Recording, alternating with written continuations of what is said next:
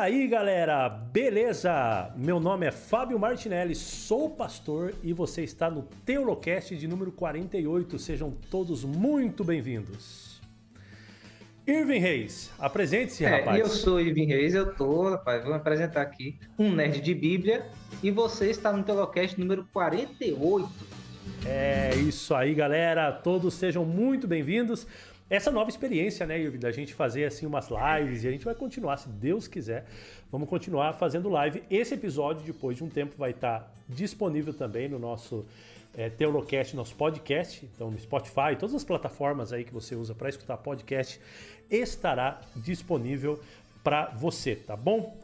Bom, o Irving, apresenta pra gente os nossos convidados, então, por favor. Pronto, eu vou começar por, por alguém que está estreando aqui no Teolocast, né? Que é Otávio Magno, do podcast Conhecimento Aleatório. E aí, Otávio, como é que você E tá? aí, galerinha? De boa? um prazer estrear hoje. Muito bom estar aqui. Já acompanha o tempo, nosso, mas recebi o convite e estamos aí. Legal. E nós temos aqui Apresente um também pouco aí. O nosso amigo aqui, Isaac Rezende, que já é cara conhecida. E aí, Isaac, beleza, mano?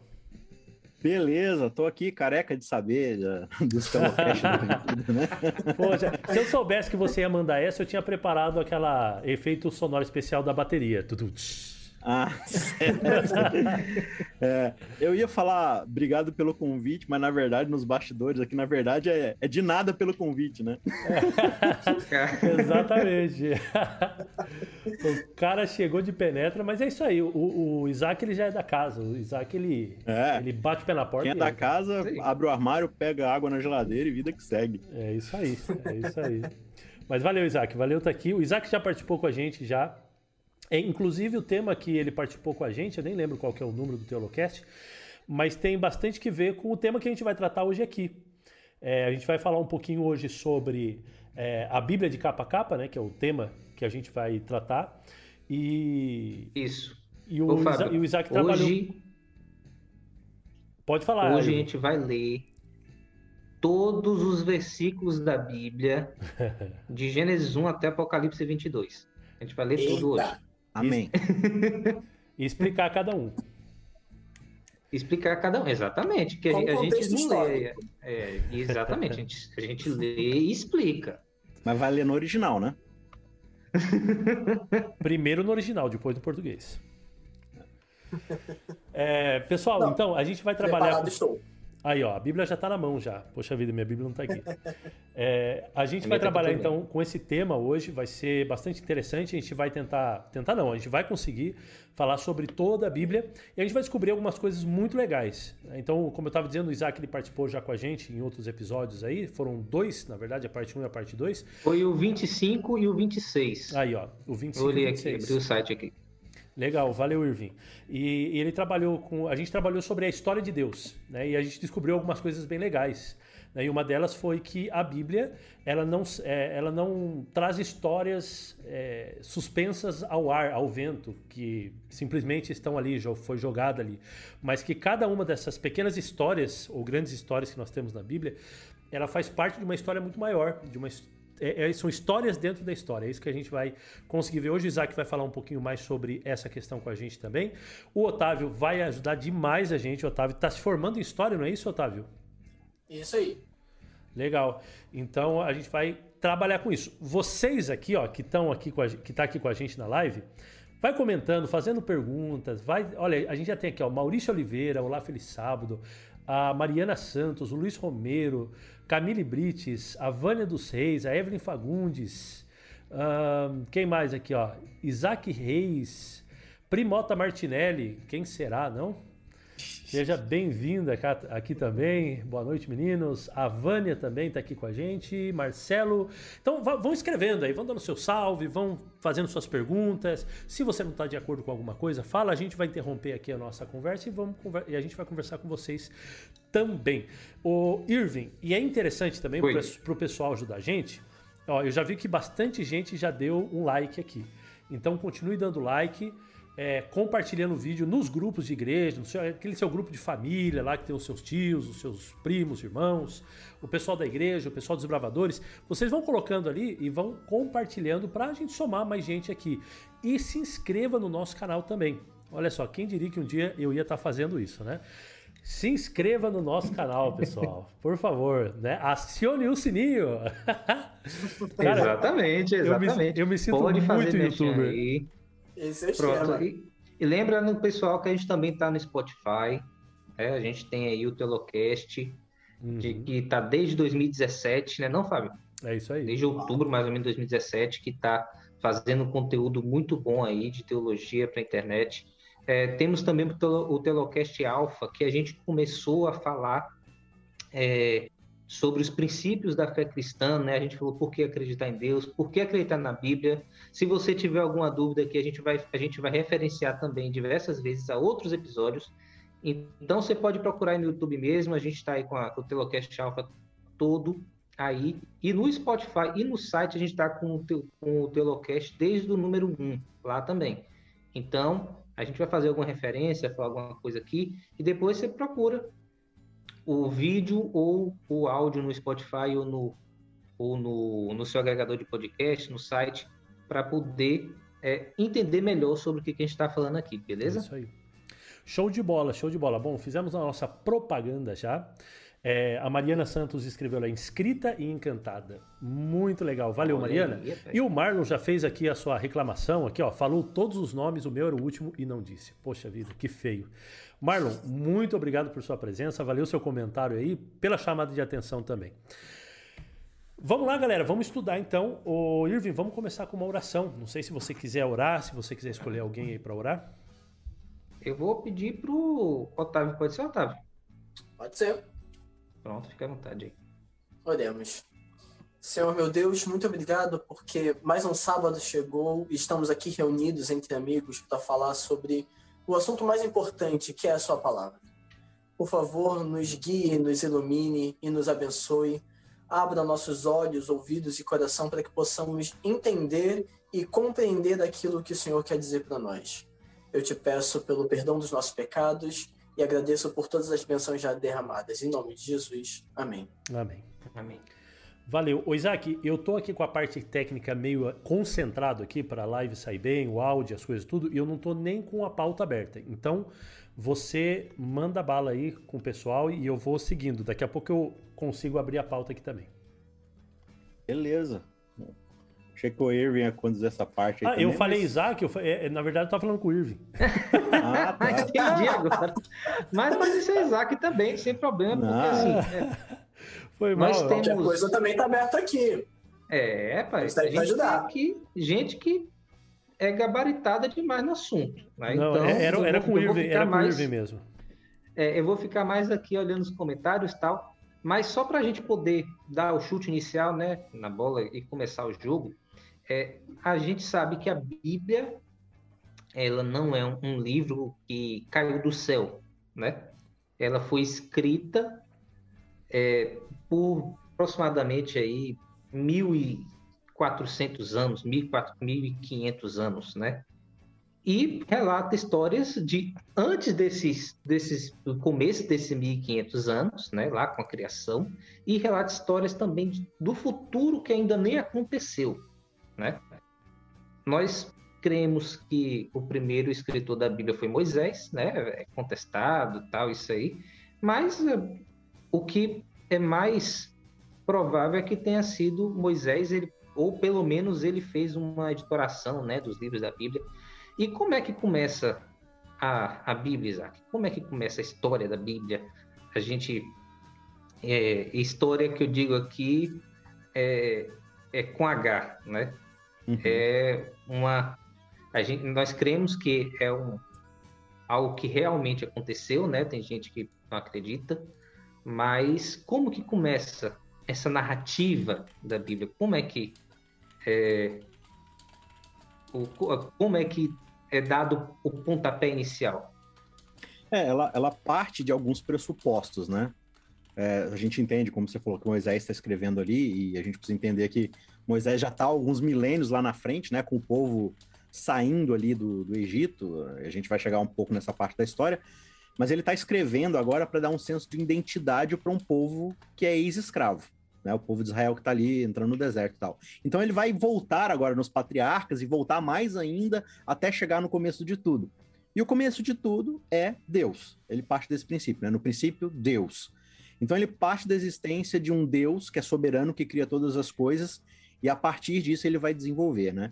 É, o restante dessa narrativa até chegar ali no, no povo de Israel e dali seguir o restante da história para encaixar o povo de Israel dentro dessa história e, consequentemente, nós, leitores contemporâneos, para nos encaixarmos também dentro dessa história e dentro de todo o seu objetivo. Né?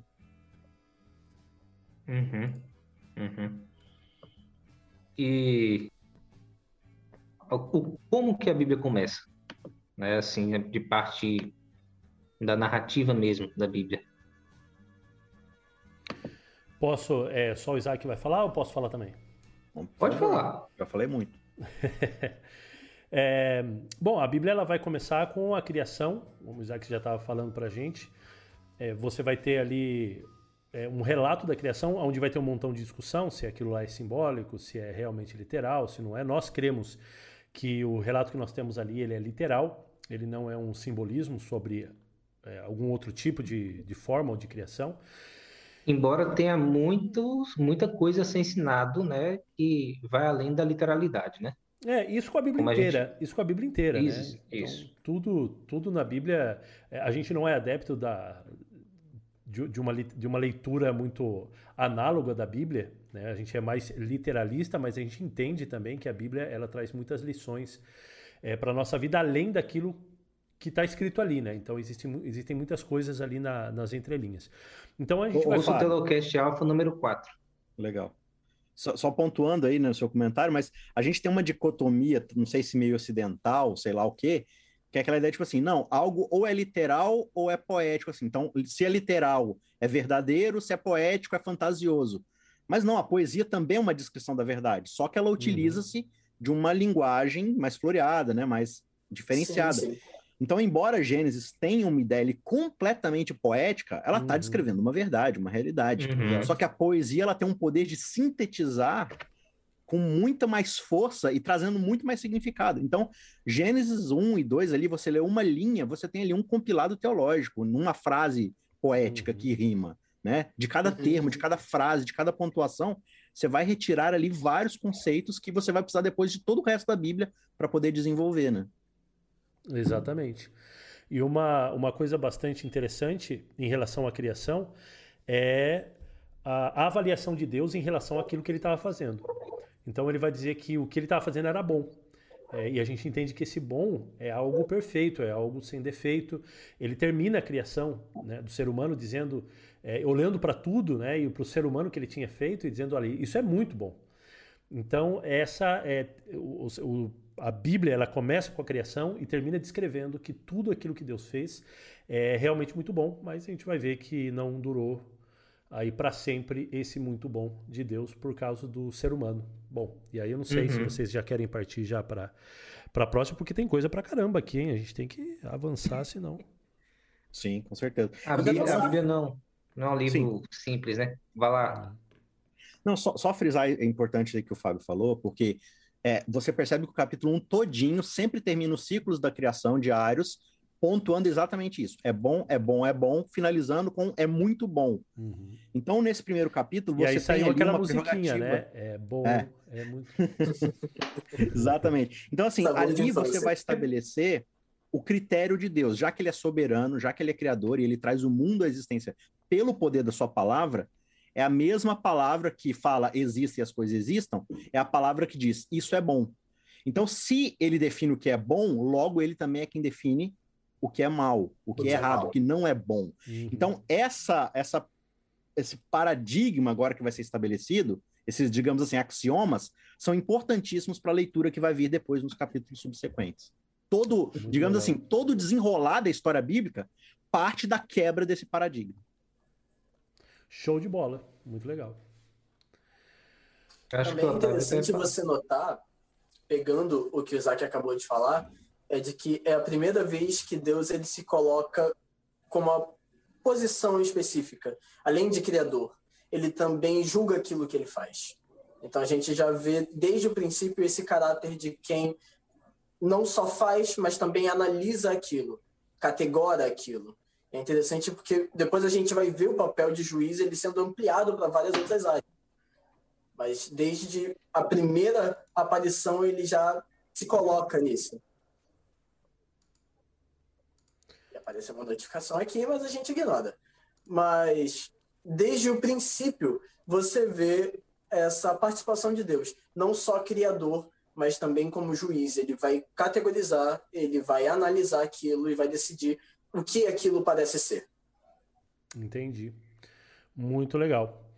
Bom, então a gente já tem já esse pontapé inicial, Irving, para nossa conversa aqui. Sim, sim. E como eu já tinha feito a ponte já, a gente viu que nem tudo que é bom continuou bom para sempre. A gente vai ter agora aí um, um problema na nossa história, e a gente está avançando para Gênesis capítulo 3, que é a queda do ser humano.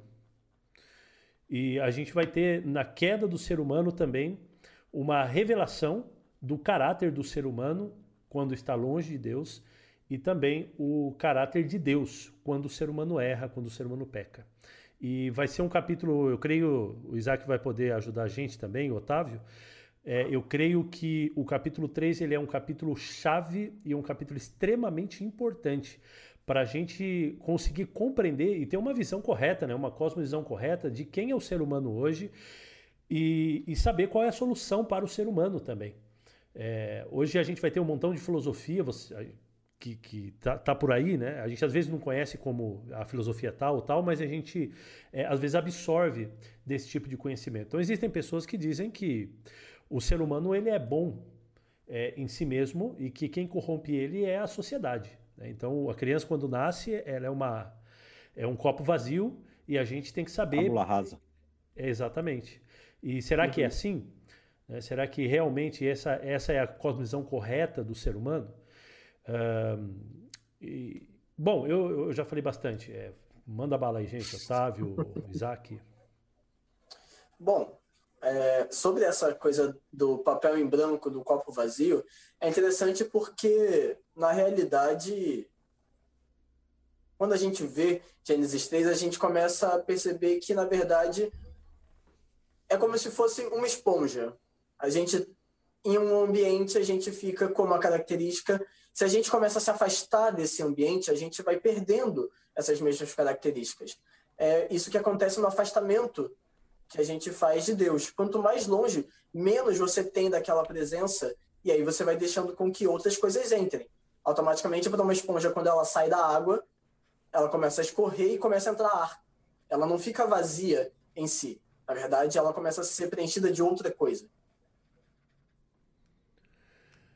Eu acho que essa questão é bem interessante para a gente pegar e entender que, na verdade, não é uma folha em branco, mas, na verdade, é um objeto que vai poder sofrer sobreposições, substituições, e de que a gente tem sim certo controle sobre isso, mas que a gente tem que estar atento para essas mudanças, que é o que Eva não fez. Ela não estava atenta de que ela estava se afastando e quando ela se viu, já estava num ponto onde ela estava totalmente envolta aquilo que vai acontecer no capítulo 3. Legal. É, Uma das é... questões. Sim, vai lá. Não, é, eu, eu queria dar logo o arremate, né, para a gente poder seguir, que é justamente a questão da entrada do pecado, né? Justamente uhum. quando o, o ser humano ele começa a querer julgar no lugar de quem deveria ser o juiz, né? Uhum. De quem de, de ser legislador, enquanto deveria é, no lugar de quem, de quem é de fato legislador, né? Eu conhecer uhum. o bem e o mal, a gente conversou bastante sobre isso no Telocast Alpha número 7, é justamente o ser humano querer ser como Deus. Sim, esse é o ponto então, central da tentação e da queda. Exatamente. Então, pelo homem querer ser como Deus, ele começa a tomar o lugar de Deus e o mal entra justamente aí porque o ser humano não tem condição alguma de ser igual a Deus. Porque ele não tem todos os atributos divinos, né? Ele tem alguns que foram comunicados por Deus. Então, o ser humano agora começa a querer fazer a sua própria vontade e fazer a, a própria vontade, não fazer a vontade de Deus, é justamente o como o mal entra nesse mundo, né? E vai só piorando, vai só piorando. Então, é, o, o ser humano agora ele passa a ter uma natureza que é oposta à natureza de Deus. Depois do, do pecado, o ser humano agora ele começa a ser, a ser mal por natureza. Não, não quer dizer que ele seja um demônio, né? não é isso. Mas que ele não tem a tendência de, faz, de ir até Deus, né? Uhum. de fazer as coisas segundo a vontade de Deus. Ele quer fazer segundo a própria vontade dele. Uhum. Então, Deus precisa intervir nessa história. Né? Deus precisa fazer alguma coisa, porque senão não teria mais história para ser contada. E quando eu falei para você que eu passei um ano e meio dando aula sobre isso, eu usei o exemplo de um plano cartesiano. Porque você hum. tem linhas, que elas são permanentes, mas é a questão da inclinação. Quando você tem uma inclinação para a esquerda, ela tende a sempre seguir para a esquerda. Para você fazer com que ela torne à direita, é um processo muito grande. Você tem que mexer em várias variáveis para que ela altere. E é isso que acontece com a gente. A gente tinha uma inclinação e essa inclinação ela é totalmente alterada. Então, é, novamente, usando a esponja, a gente está indo para o sentido contrário. Não que a gente seja um oposto, mas é porque há falta. A gente uhum. começa a trabalhar na falta do que a gente teria, que Salomão lá na frente vai conversar com a gente, falando que a gente tem um buraco no peito do tamanho do infinito. Uhum. É esse buraco uhum. no peito que faz essa inclinação ela ir tão contrária ao que Deus diz. Ô Isaac, e antes da queda, Oi? o ser humano tinha inclinação para a direita ou para a esquerda? tinha inclinação para cima. Ele era isentão. ele era isentão, ele era isentão. Muito bom. É, é. Saiu bem. Ótimo, muito bom. Mas, mas, é interessante porque, assim, de novo, quem está escrevendo isso é Moisés num contexto aqui de pós-escravidão, né? Então você Acho vê um... 1400 a.C., 1500 a.C. Pois é, é, por aí. É, é, ali, assim, com, com o objetivo, de novo, de colocar Israel, o povo de Israel, dentro de um contexto de identidade. Então o povo tá ali, no meio de uma escravidão lazarenta, né? Oprimido, tudo de errado no mundo e a gente aqui apanhando. Será que o mundo é isso daqui, né? Será que a nossa identidade é escravidão, é obsessão, é, é opressão, né? É, é, que tipo de ideologias governam o mundo, né? E aí Moisés está falando assim, gente, as coisas não, não foram criadas desse jeito. Parece que tudo é assim e esse é o normal, mas o normal não é esse. É, isso não é o bom. O bom é isso aqui que eu vou mostrar para vocês. Tem até um, um, seriado que estreou agora da, do Disney Plus, né, do, da Marvel, que é o What If. Que é tipo, o que aconteceria se? Aí cada episódio eles contam uma história, por Muito exemplo, ah, o que, que aconteceria se todos os, os, se os Vingadores morressem, ou se Capitão América fosse uma mulher. Então, é, eles inventam alguma coisa assim que altera toda a história, né? Uhum. Basicamente, Gênesis 1 e 2 é a seguinte: olha, aqui está a realidade. Gênesis 3 até Apocalipse 20 é o que aconteceria se o homem comesse do fruto. Então, tipo assim, Deus falou: isso aqui é bom, isso aqui é bom, isso aqui não é bom, isso aqui não é bom. Eu defino porque eu criei. Aí o ser humano se pergunta: tá, mas o que aconteceria se eu definisse o que é bom por conta própria? E aí a gente tem Gênesis 3 em diante no restante da Bíblia. A história bíblica, e por isso a gente precisa entender ela como um todo, é a apresentação de um caso, de um estudo de caso para a gente, dizendo o que aconteceria se um dos, um dos mundos, uma das, das raças criadas por Deus, resolvesse trazer esse, esse absoluto de definição do bem e do mal para si mesmo e passasse a definir. E aí a gente já vê no capítulo 4 a primeira resposta. Aliás, a gente já começa a ver no 3, né? Mas o capítulo 4 já vai dar para a gente assim, um vislumbre do que, que espera a humanidade quando ela passa a ser o juiz no lugar de Deus para definir o bem e o mal. Você tem assassinato, você tem medo, você tem desconfiança e você tem, né? E aí a gente vai seguindo na história. Legal, então já vamos pular aí, já aproveitando aí o gancho do, do Isaac, é, para Caim e Abel, e também já meio que junto aí também, né, a descendência de, de Caim e de Sete.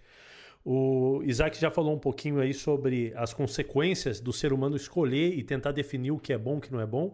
Isso aqui a gente vê de maneira muito clara em Caim e Abel. É, Caim ele quer decidir a forma é, que se deve. Eu não, eu não sei se a gente poderia dizer aqui, é uma pergunta que eu posso fazer, até fazer para vocês aqui. É, aqui a questão é a adoração ou a questão é o sacrifício, é a forma de salvação? O que, que vocês acham? O problema foi que ele não estava adorando direito ou que ele não estava é, entendendo como se salvar direito? A questão ali é a resposta é sim. Por quê? Porque a dicotomia que não existe.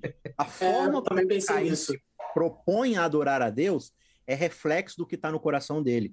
Você percebe que o texto fala assim: e o Senhor se agradou de Abel e sua oferta, consequentemente, mas não se agradou de Caim e, consequentemente, de sua oferta. Então, primeiro, Deus não se agrada de Caim. Por quê? E aí ele vai dizer: olha, o pecado jaz na tua porta. E essa aqui vai ser agora a natureza do ser humano que o, que o Otávio estava descrevendo para gente. Né? O pecado jaz à tua porta, como se fosse uma, uma fera escondida atrás de um arbusto, prestes a dar um bote, né? E ele fala assim: cabe a você dominar essa natureza que está ocorrendo dentro de você agora. Então, a forma como se Caim se, se coloca agora para adorar, entre aspas aqui, porque não é isso que ele está fazendo, é cheio de rancor, cheio de ressentimento, e isso vai frutificar na forma como ele vai prestar essa falsa adoração, né? É, e, também gente... eu acho que a questão não é nem se o certo é do cordeiro ou eram as frutas e verduras, mas a questão é não fazer aquilo que se pede, vou fazer aquilo que eu quero, aquilo que eu acho que é melhor. Então, concordo também com o Isaac, a resposta é sim. Ambos estão interligados. Você vai ver tanto uma pessoa que quer adorar do seu jeito e que não faz ideia de como buscar a salvação, porque a salvação não vem de si. Legal. Porque quando eu adoro do meu jeito, na verdade eu estou me adorando, né? É, é esse é, é, é, é, o mesmo problema que começou no capítulo 3. Não, mas uhum. por que que tem que ser assim? E se eu comer do fruto e, e aí eu decido como é que tem que ser? Então Caim só está dando sequência ao DNA de Adão e Eva. É só uma prorrogação do que já está acontecendo aqui, do, da natureza que já está em curso, né? E aí você uhum. vai ver o fruto disso na forma como Caim agora vai tratar o seu irmão de uma humanidade que foi criada como. E aí é importante a gente entender o conceito de imagem de Deus, né? O que é essa imagem e semelhança de Deus? Deus é plural, uhum. Deus é um coletivo, Deus é uma relação. Pai, Filho e Espírito Santo. Então, o homem só é natureza, de, só é a imagem de Deus enquanto uma relação, homem e mulher. E, consequentemente, a família, posteriormente, né?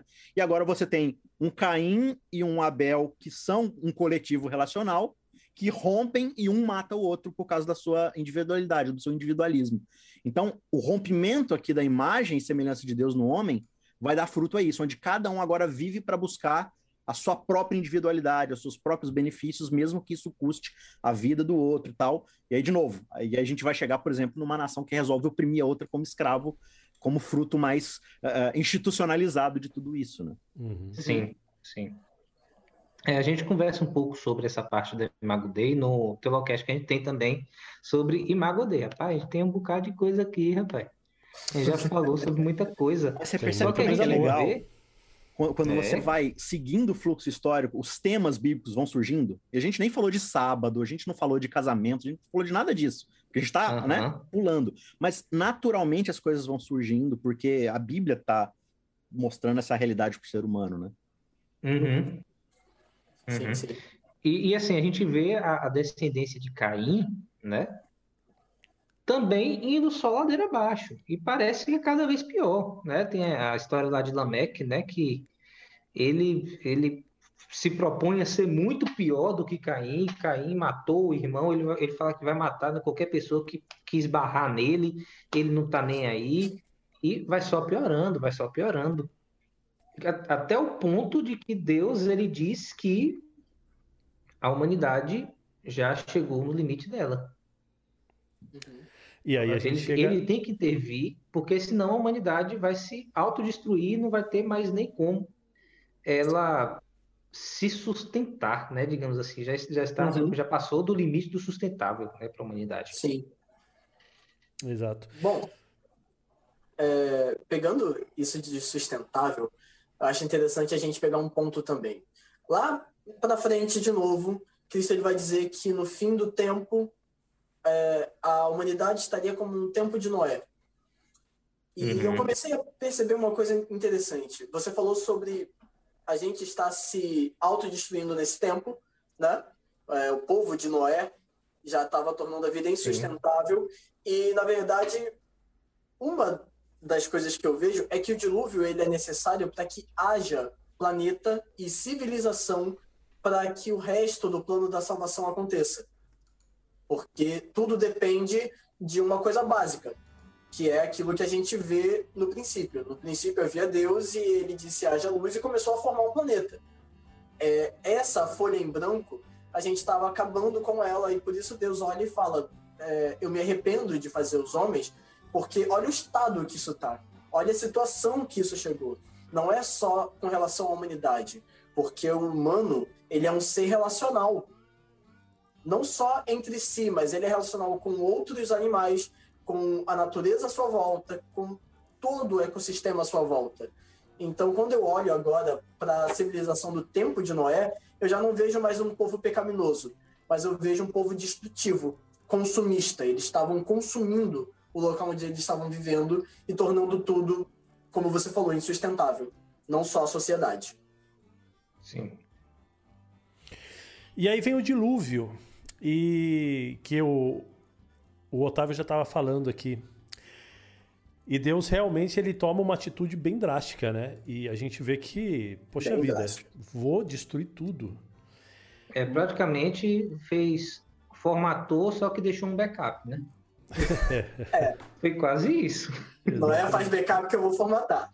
É. Exatamente. Mas é legal, é, como o Isaac falou, existem muitas facetas aí da leitura bíblica que a gente está deixando para trás e da história que daria para a gente eh, viajar bastante aqui. Mas uma coisa que me chama atenção em todos esses pontos que a gente viu até agora é o caráter de Deus e o caráter do ser humano. Então a gente vê, por exemplo, assim, é, Caim fazendo algo terrível. É, Adão e Eva fazendo algo terrível. E qual é a posição de Deus em relação às coisas terríveis que ele faz? Para Adão e Eva, Deus deu a oportunidade de continuar vivendo e de se salvar é, dos seus uhum. pecados. Né? De, prometeu devolver o jardim do Éden para eles.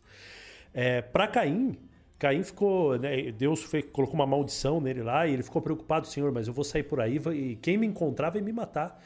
E, e Deus fala assim: não se preocupe, né, que eu vou te proteger em relação a isso. E Deus faz uma proteção lá para ele. Então, Deus ele trata aquela pessoa pecadora, aquela pessoa terrível, aquela pessoa complicada.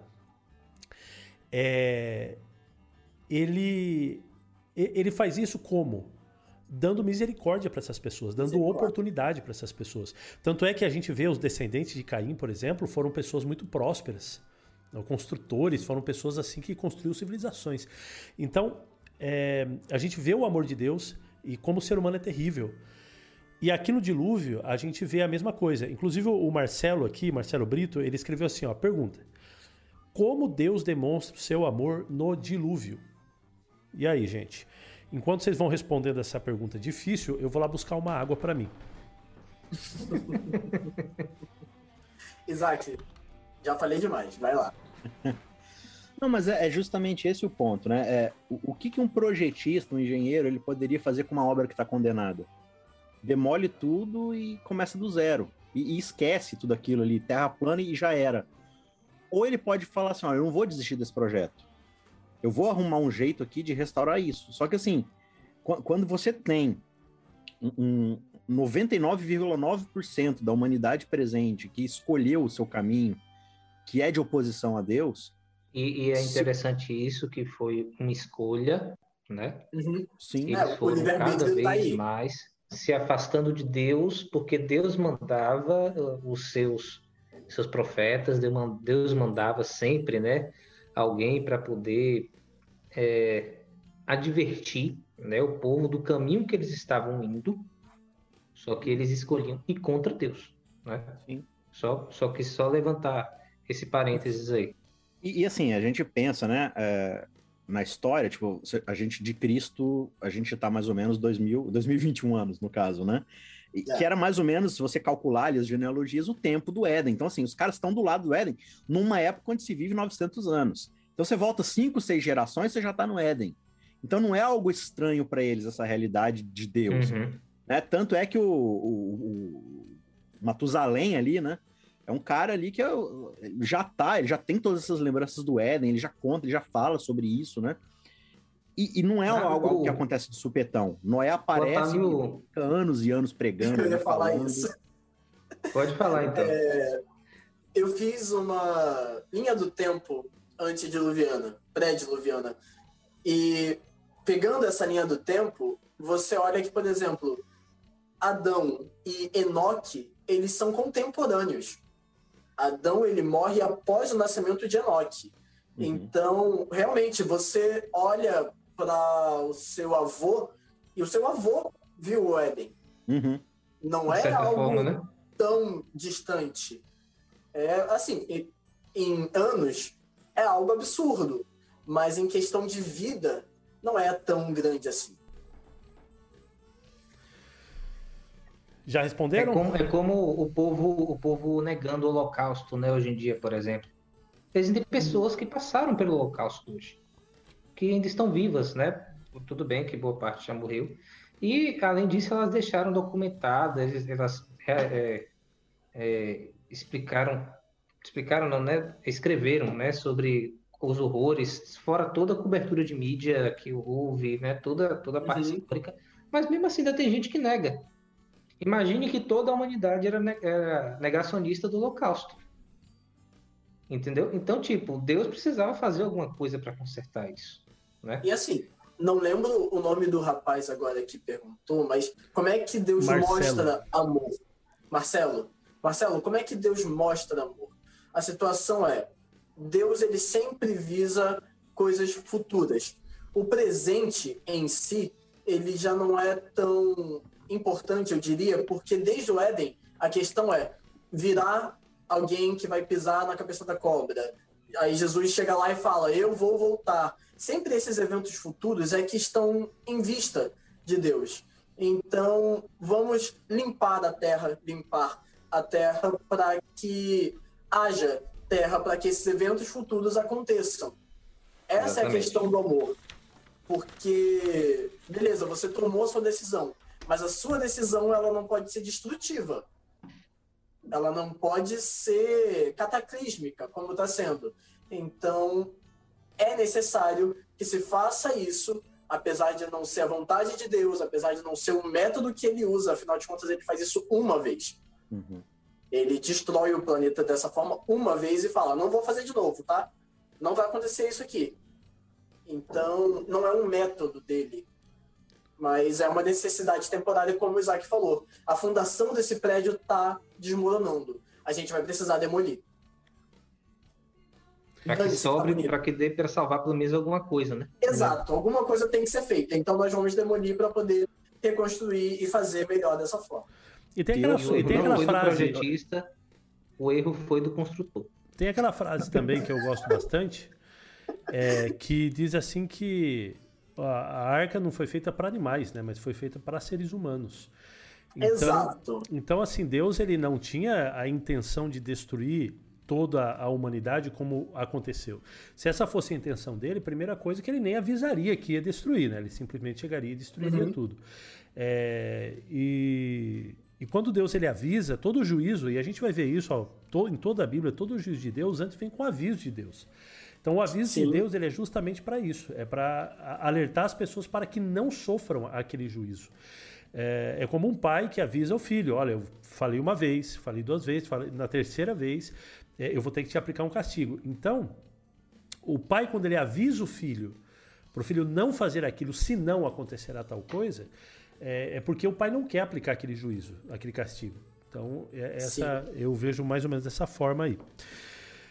Fábio, uh, sim. Posso só abrir um parêntese antes da gente fechar? Vamos lá. É, algo que eu até evidencio nos meus podcasts. Eu fiz três episódios sobre o dilúvio. E assim, há quem diga, isso já é difícil de provar, mas que o nome de Matusalém significa quando morrer virá. Matusalém ele é filho de Enoque. Enoque esse que, como eu falei, ele é contemporâneo de Adão. Se Enoque sabia que alguma coisa aconteceria em breve, e ele ainda, com Adão vivo, tinha essa ciência, então quer dizer que não é algo novo. E ainda Matusalém é o cara que mais vive em toda a história bíblica. Então, como você falou, o aviso, ele foi dado. Depois chega lá na frente, no capítulo 6, e fala: Noé, faz uma arca, constrói aqui toda uma armação para que você e quem mais quiser se salve. Mas isso não é uma coisa que surge lá em Noé, e Noé também não passa um ano e meio construindo a arca. É um processo bem mais demorado. Uhum. Então, realmente, esses avisos, de novo, Marcelo, esses avisos também conotam amor. Eles também mostram um respeito onde, olha, eu tô te dizendo aqui, preste atenção. Mas a gente tem o livre-arbítrio e você pode escolher não entrar na arca. É sua decisão. Você pode escolher não tomar vacina também. A decisão é totalmente sua. Mas as consequências, elas, uma hora vão chegar. Legal. Pessoal, Torre de Babel. Será que Deus é contra arranha-céus, é, prédios muito grandes? O que, que vocês acham? Vamos lá para Torre de Babel, então. Que a que Torre tava... de Babel, é, é, ela vai ser agora o monumento do que aconteceu no Éden, né? É. Ela, é o, ela é o grande símbolo, o grande token, né? Do, do que está acontecendo aqui, porque Deus ele acaba, de novo, o, o contraste da história é sempre o que, que Deus está fazendo, o que, que a humanidade está fazendo, o que Deus está fazendo, o que, que a humanidade está fazendo. Então, de novo, deixa pegando a deixa aqui do dilúvio. O dilúvio acaba, toda a linguagem do dilúvio é uma linguagem de desfazer e refazer a criação, né? A coisa zera até virar água absoluta, sem, sem separação, separa de novo, os bichos saem, e aí Deus vai lá e coloca o arco no céu, dizendo: Olha, a minha graça agora não vai mais destruir a humanidade dessa forma. Eu vou providenciar um jeito agora de salvar, para que o mundo não venha acontecer a mesma coisa que aconteceu agora. Então, o arco-íris é colocado no céu como esse sinal de graça, de que Deus está trabalhando para restaurar a humanidade, para salvar a humanidade. Aí o que, que o ser humano faz? Vamos juntar, vamos criar uma tecnologia aqui de, de queimar tijolos e tal, e vamos construir uma torre para que o nosso nome se perpetue pelas gerações e possamos alcançar o céu. Então, a, a torre agora ela tem esse nome, o nome de quê? De que nós vamos alcançar o céu por meio dos nossos tijolos. É, uhum. Deus definiu o caminho que ele vai traçar para a salvação humana, mas nós temos um fruto que nos dá o direito de escolher o bem e o mal por conta própria. Essa é toda a trama da história bíblica, de Gênesis e Apocalipse. Esses dois grupos de pessoas, os que digam seja feita a vontade de Deus, os que digam seja feita a nossa vontade. Então, essa agora é essa grande gana, né? E, e um fato curioso é que a palavra Babel é só o, o hebraico para Babilônia, né? É a mesma uhum, raiz uhum. da palavra ali. É, é. Essa ideia do ser humano tentando alcançar o céu por conta própria. Tanto que agora, principalmente na história, não se fala torre, mas zigurate. Mas dane-se, ainda é um monumento ao, ao orgulho, ao orgulho próprio, onde você vai falar, olha, tá vendo isso daqui? Fui eu que fiz. Ah, mas e o mundo? Dane-se. Olha isso daqui. Eu que fiz. Eu e a galerinha aqui, ó. Nossos parceiros. Quando Deus ele confunde as línguas, também perpetua aquilo de se espalhem. Desde o princípio ele uhum. fala, encham a terra. Não, vamos todos nos reunir num único ponto. Vamos fazer aqui uma grande metrópole para que o nosso nome seja famoso, para que a gente seja conhecido. E Deus olhando do céu falando, cara, irmão. Exato. E tão, assim, tão simples. É, o, o mundo todo estava concentrando ali naquela cidade, né? Tava todo mundo uhum. indo para lá. Deus pega, muda, faz surgir novas línguas para que o povo se espalhe, né? Para que o povo encha a terra.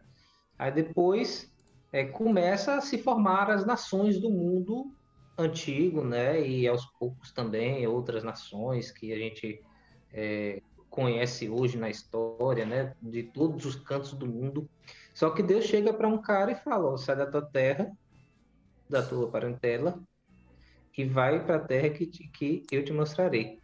Eu engrandecerei o teu nome, ser tu uma bênção.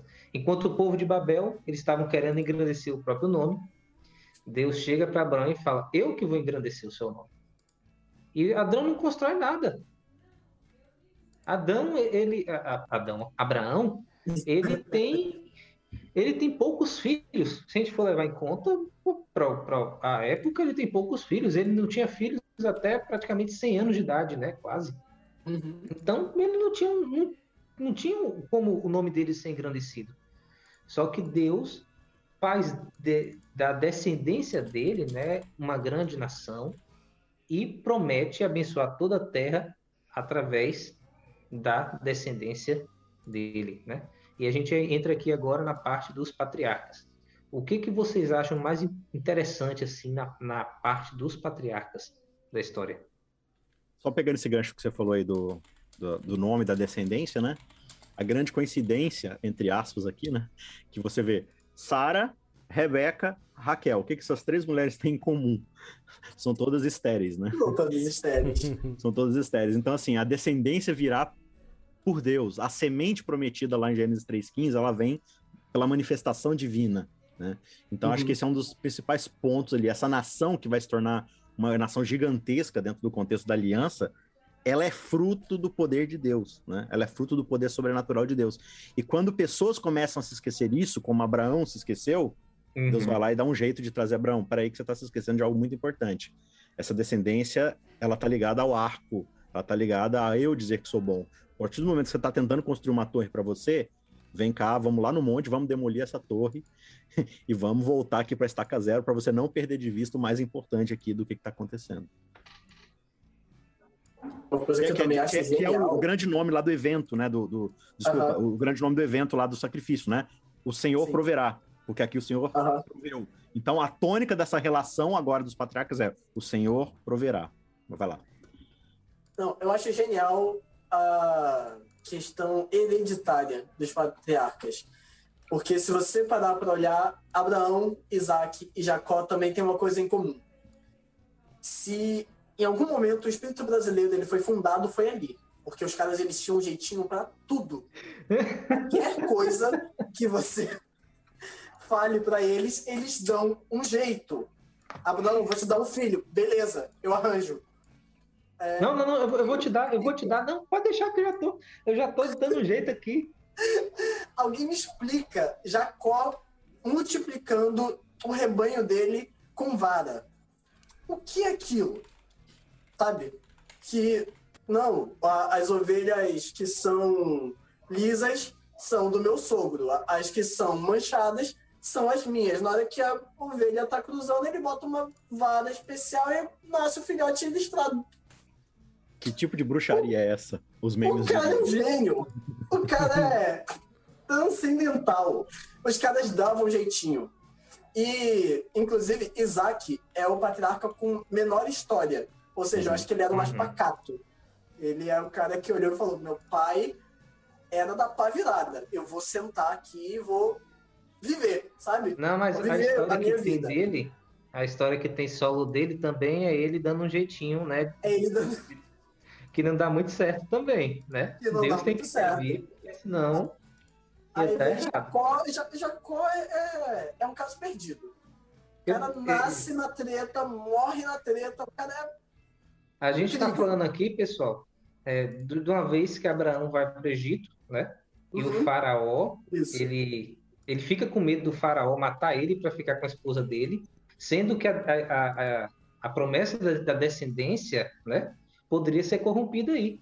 Porque quem é, se, uhum. se, se Sara engravidasse, né, entre aspas aí, de quem que é seu filho? De Abraão ou era do faraó? É. Se o, o Isaac também foi a mesma coisa, ele também ainda não tinha filhos e ele disse que, que é, a esposa dele, na verdade, era irmã dele para ele não ser morto pelos, não lembro se eram os filisteus, não lembro qual era o povo, mas também também um problema, a é, descendência... É, cananeus em si, é, estavam ali na área. Se a, a Rebeca se, se deitasse com, com um rei lá, de quem que é seu filho? De Isaac ou do rei lá? Então, tem um, um, uma questão aqui que o povo, ele, eles tentam dar o jeito deles, né? Mas Deus, ele sempre ele faz com que isso não aconteça, né? Ele conserta Inclusive, a história. Deus é, dá um é sonho para o faraó, dá um sonho né? Ele vai lá e dá um sonho para faraó, para o faraó olhar e falar, cara, por que, que você mentiu para mim? Que mal que eu te fiz? A mesma coisa, o rei de Siquém. A mesma coisa, o rei de Siquém olha para o Isaac fala: Por que, que você mentiu para mim, cara? O que, que eu fiz para você, para você me enganar dessa forma? E os caras estavam lá de boa, não queria nada com a mulher, eles só queriam é, sinceridade. E os caras lá dando jeitinho, uhum. driblando os caras. Legal, tem uma pergunta aqui, ó. Eu quero ler para vocês. Por que Sara decidiu que Agar deveria ter o filho da promessa em seu lugar, historicamente falando? É, vamos fazer o seguinte, antes de responder essa pergunta, eu tô com uma ideia aqui que a gente não combinou, Irving. Hum. Mas, olha, cara, eu, eu vou fazer um negócio aqui, uma loucura. Pra gente aumentar aqui o nosso. deixar fervendo aqui o nosso esquema aqui, é, vamos fazer o seguinte: vamos fazer um sorteio, Irving. O que, que você acha? Lembra a semana passada Opa. que a gente fez um sorteio da camiseta lá do, do menino lá da, do Minuto Do Profético, Adriano. do Adriano Cecílio?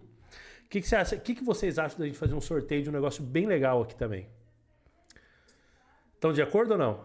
Opa, Sim ou não, o que, que Irving? você quer sortear aí? Cara, eu aí. vou, vamos fazer o seguinte, ó, para participar do sorteio, vamos fazer igual a semana passada, né? A gente tem que confiar em você que está escutando a gente. Então, ó, a gente tem o Miguel Teodoro que chegou agora, falou: "Boa noite, pessoal, estou chegando em casa agora".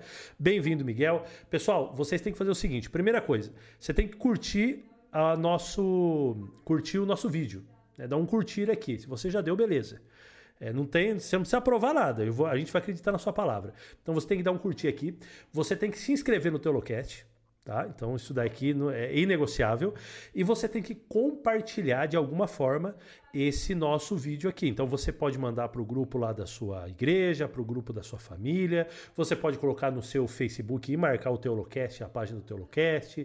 Você pode é, no seu Instagram, no Twitter, do jeito que você quiser.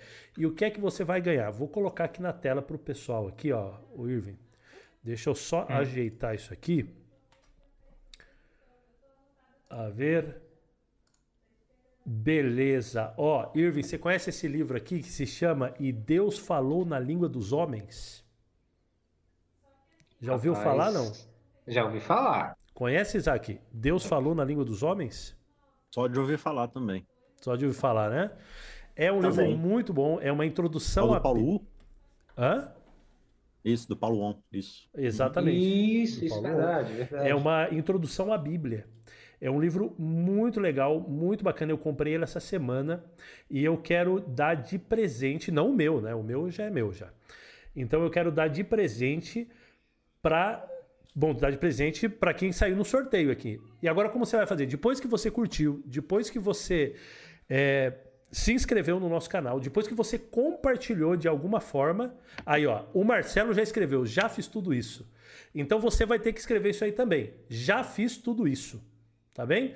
Então você escreve, já fiz tudo isso, eu vou acreditar, e a gente vai botar o seu nome aqui, ó. Já vou escrever o nome do Marcelo aqui no nosso sorteio.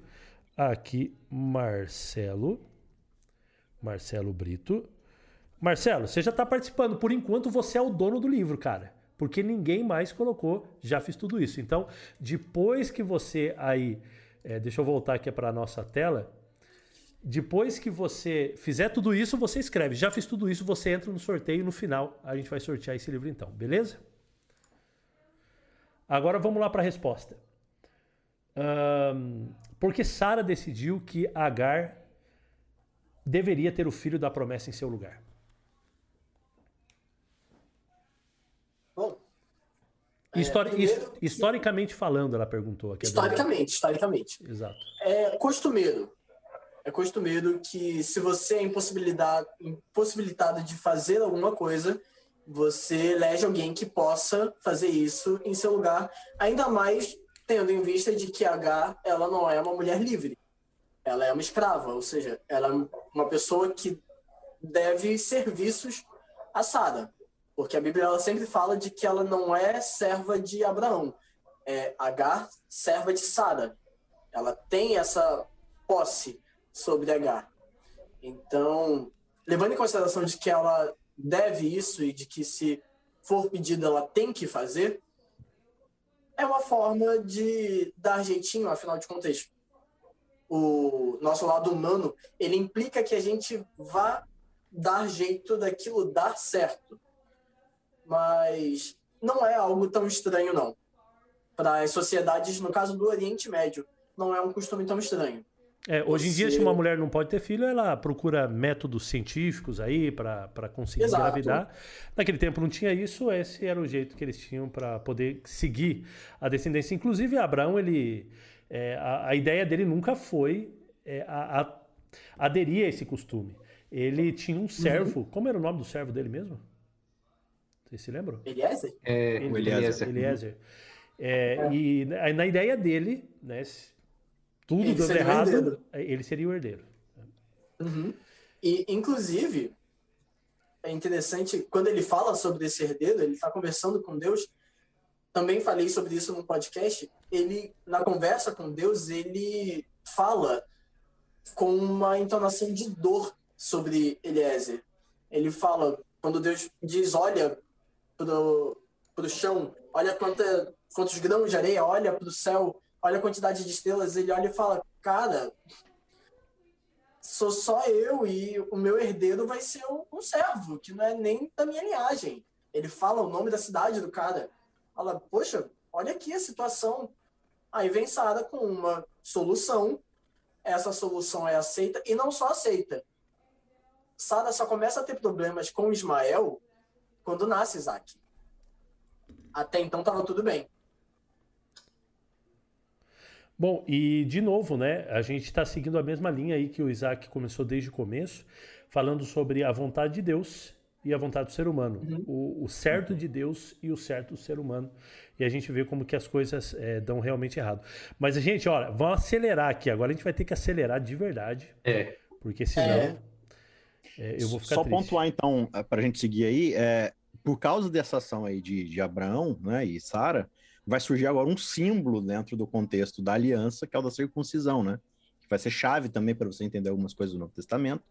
Mas é assim, tipo, Abraão, da mesma forma como a galera foi lá e construiu uma torre, né, para poder você tentou usar seu obelisco para poder cumprir meu plano, né?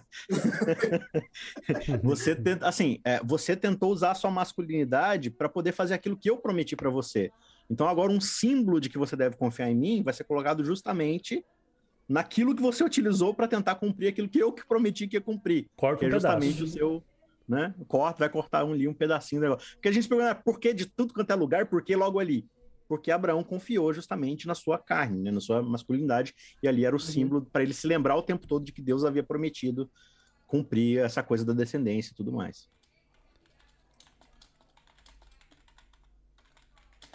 Legal, gente. Legal. Vamos lá, Irving. Vamos lá. Tá com a pauta Bora na lá. mão aí? O que, que temos aí? Agora nós temos a ida para o Egito, a escravidão e o êxodo. Vamos acelerar um pouco aí, Vamos acelerar. porque a gente tem. Porque a gente ainda nem saiu de Gênesis. Pois Por é. incrível que pareça, Gênesis É, é, tão saca importante que a gente nem agora. saiu dele ainda. Exatamente. Então, vamos lá então. Então, agora a gente vai ter o, o José no Egito. Ah, Você sabe muito bem da história. José era um dos filhos, foi um dos filhos de Jacó, que se transformou em Israel. Ele foi um dos filhos. Um filho muito querido para ele, um filho mais novo, o mais novo que ele tinha. E a gente conhece bastante todo o drama que ele viveu ali. Mas Deus ele guiou a vida de José de maneira bastante poderosa. E entre os- entre os altos e baixos da vida de José, você vai ter José sendo o governador do Egito e salvando toda uma nação. É, E as Bom, nações vizinhas ainda. e- é, na verdade, ele, ele salvou todo mundo conhecido daquela época, né? Através aí do. É, da- é engra- é engraçado que no, no Gênesis é, tem, tem essa questão de que Abra- a descendência de Abraão abençoaria todas as famílias da terra. né? Uhum. José chega perto, entre aspas, né? É, Porque ele, ele consegue salvar um bocado de gente que está lá, né? Tal, mas ainda tem um plano muito maior ainda a ser realizado. Por que não foram todas as famílias da terra? Mas um fato curioso em cima disso que você está falando, é que, tipo, quando você lê é, Gênesis 10, que é chamado o capítulo da Tábula das Nações, né? Onde você tem ali as, a, a Sem Cã e Jafé, né? Que são os filhos de, de Noé, e eles vão formar agora a descendência da terra, né? Então, quando você começa a ler a genealogia que é colocada ali, já que todo mundo se espalhou ali do, da Torre de Babel, né? Cada um foi para um canto, então cada uma dessas famílias que foi para um canto formou uma nova civilização, digamos assim. E se você conta todas essas famílias, são 70 famílias que se espalham ali e formam 70 novas nações. Gênesis termina com a família de Jacó chegando ali no Egito. E você conta quantas famílias são, são 70 famílias. Uhum. Curiosidade boba aqui, só para curiosidade. É. Conhecimento aleatório. conhecimento aleatório, exatamente. E pegando Mas- o gancho Hum. que ele passou também, é interessante que, assim, é, você pega a questão de famílias. Para José ser aceito no Egito da forma que ele é aceito, é necessário que haja alguma semelhança entre o faraó e José. E isso é explicado através da história porque ali não eram egípcios, como a gente costuma falar, puros. Eles não eram os nativos dali. Na verdade, eles eram de uma outra nação, os Ixos, que várias vezes invadiram o Egito e até mesmo se tornaram faraós.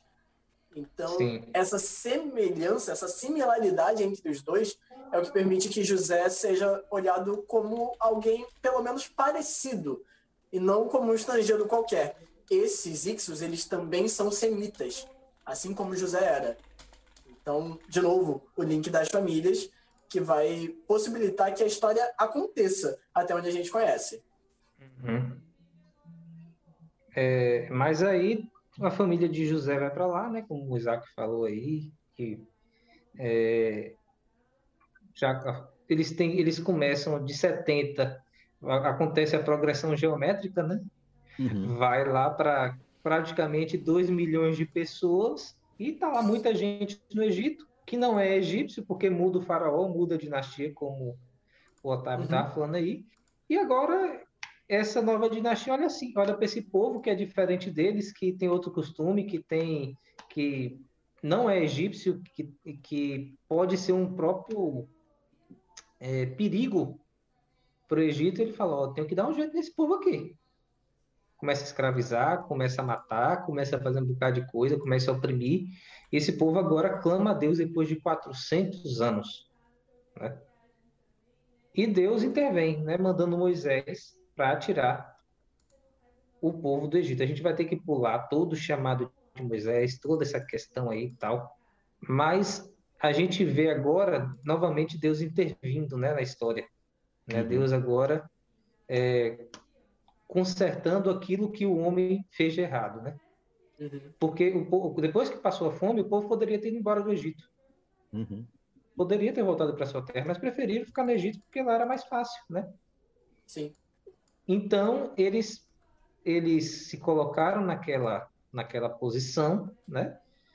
E Deus agora vem chamar eles, agora vou trazer de vocês de volta para a terra de vocês. Né? Vocês, já sof... vocês sofreram aqui, além da conta, vocês não deveriam ter sofrido aqui e tal, mas estava nos meus planos porque é, eu que eu estava dando oportunidade para o povo da, do lugar onde você estava se salvar. Uhum. Né? Então tem toda essa questão aí. E Deus agora chama Moisés e leva o povo tira do Egito, né, com as dez pragas, né, tudo aquela, aquela, aquelas maravilhas, né, que Deus faz, e leva o povo para o deserto, né? Só que lá o povo fica 40 anos no deserto e agora eles começam a entrar, depois disso, depois da morte de Moisés, na Terra Prometida. Só que durante isso, logo quando eles saem do Egito, Deus leva eles para o Sinai e dá a lei deles e diz assim, ó, se vocês seguirem esse caminho da minha lei, se vocês fizerem tudo certinho, vai dar tudo certo para vocês. Eu vou estar sempre com vocês, vou estar abençoando vocês. Mas se vocês quiserem se afastar de mim, novamente, né? A escolha é de vocês. Eu estou dando o caminho da bênção e da maldição, da vida e da morte. Escolha da vida. Né? Só que o que, que o povo começa a fazer depois que entra na Terra Prometida? Aí eu vou jogar para vocês e vou, já adiantei logo aqui. Vou jogar para vocês aqui. Gente, eu fiquei pontuando. meio aéreo durante Sim. um tempo aqui fazendo o esquema do sorteio, é, mas vocês chegaram a responder já a pergunta do Luiz Romero? O Irving falou por cima, né? Mas a ideia ali do o povo, aquela família pequena precisa sobreviver a um período de fome, né? Uhum. Então, aí, aí, eles tinham toda a condição, infraestrutura e tudo mais para poder sobreviver ao caos que viria. Mas eles escolheram continuar ali, né? E aí, assim, uhum. como eles ficaram ali um tempo, o terreno que pertencia a eles foi, foi povoado pelo sem terra lá do, da região palestina, né? Os caras pegaram os latifúndios lá de Abraão e, e ficaram. E aí Deus fala assim: olha, agora vocês vão ficar aí no Egito até que se acenda a iniquidade contra o povo. Ou seja, eu vou dar todas as chances que eu puder dar para eles uhum. se arrependerem. Então Deus só e assim permite assim, que eles saiam do êxodo no momento em que ele falou: Ó, já fiz tudo que eu podia fazer pelo povo que está lá em Canaã. Eles não quiseram, então agora vocês vão lá. E aí é por isso que a gente entende todo aquele processo mais agressivo né, de Israel tomar a força por guerras ali, uh, o terreno de volta. Por quê? Porque Deus já tinha feito tudo que era possível para tentar fazer com que ele se arrependesse, mas não aconteceu, né? E é bom, e é bom lembrar que não foi um genocídio, né? O texto parece dar essa impressão, mas era a linguagem da época, certo? Não foi um genocídio, não foi para matar todo mundo, era para expulsar. Só que na linguagem da época, é, dizia que era para matar mulher, para matar criança, para matar isso, para matar aquilo, tal, etc.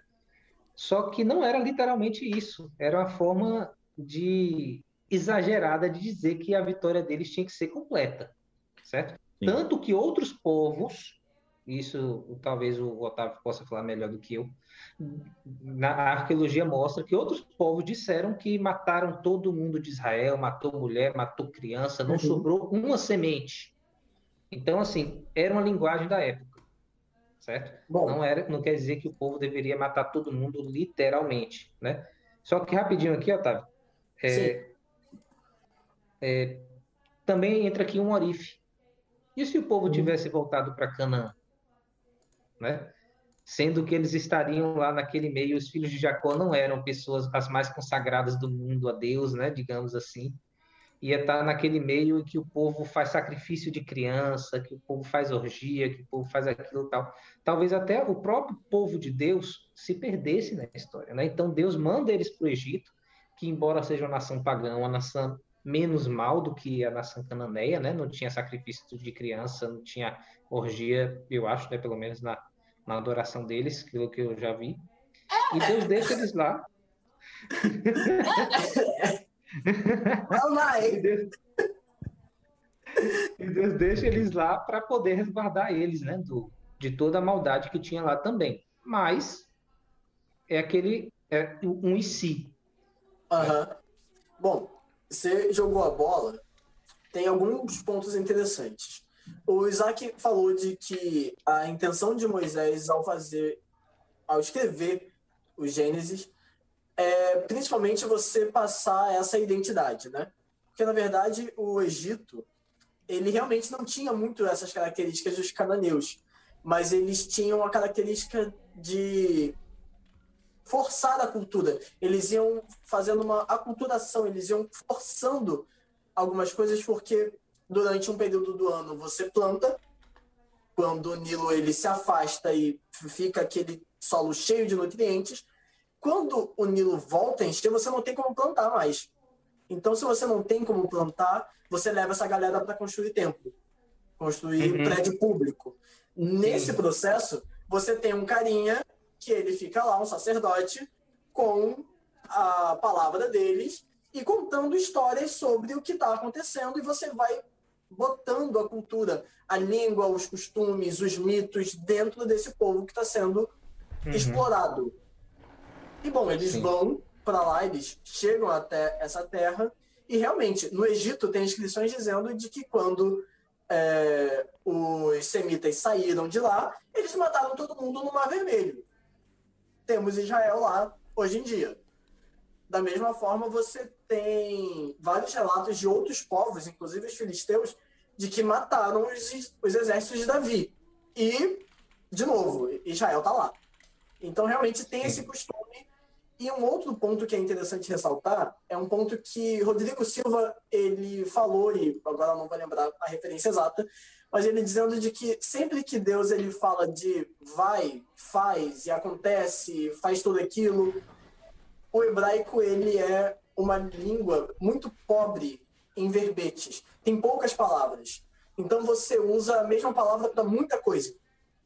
Então você pode estar falando uma palavra, mas dependendo do contexto você pode dizer várias outras coisas.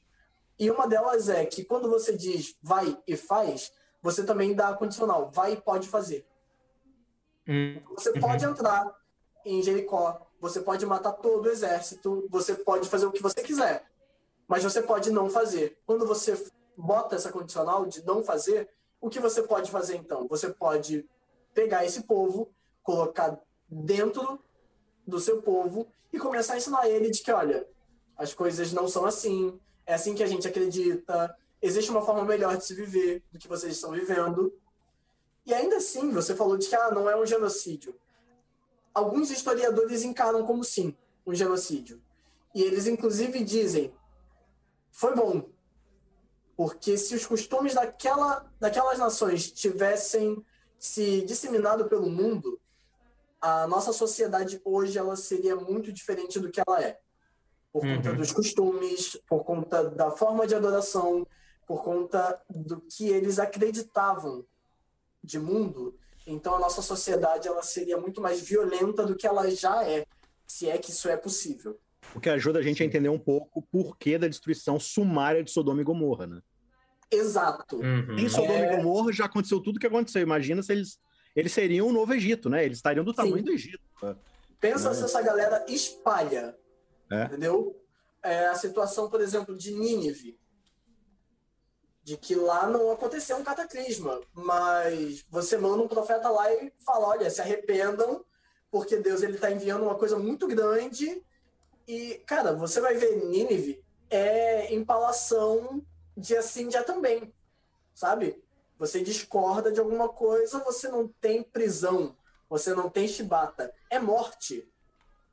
Então imagina se essa violência ela se espalha pelo restante do planeta. Nossa, é... mãe. Outra coisa também é que assim, esses povos que Deus mandou matar, exterminar, etc., eles sempre aparecem depois na narrativa. Sim. Sim.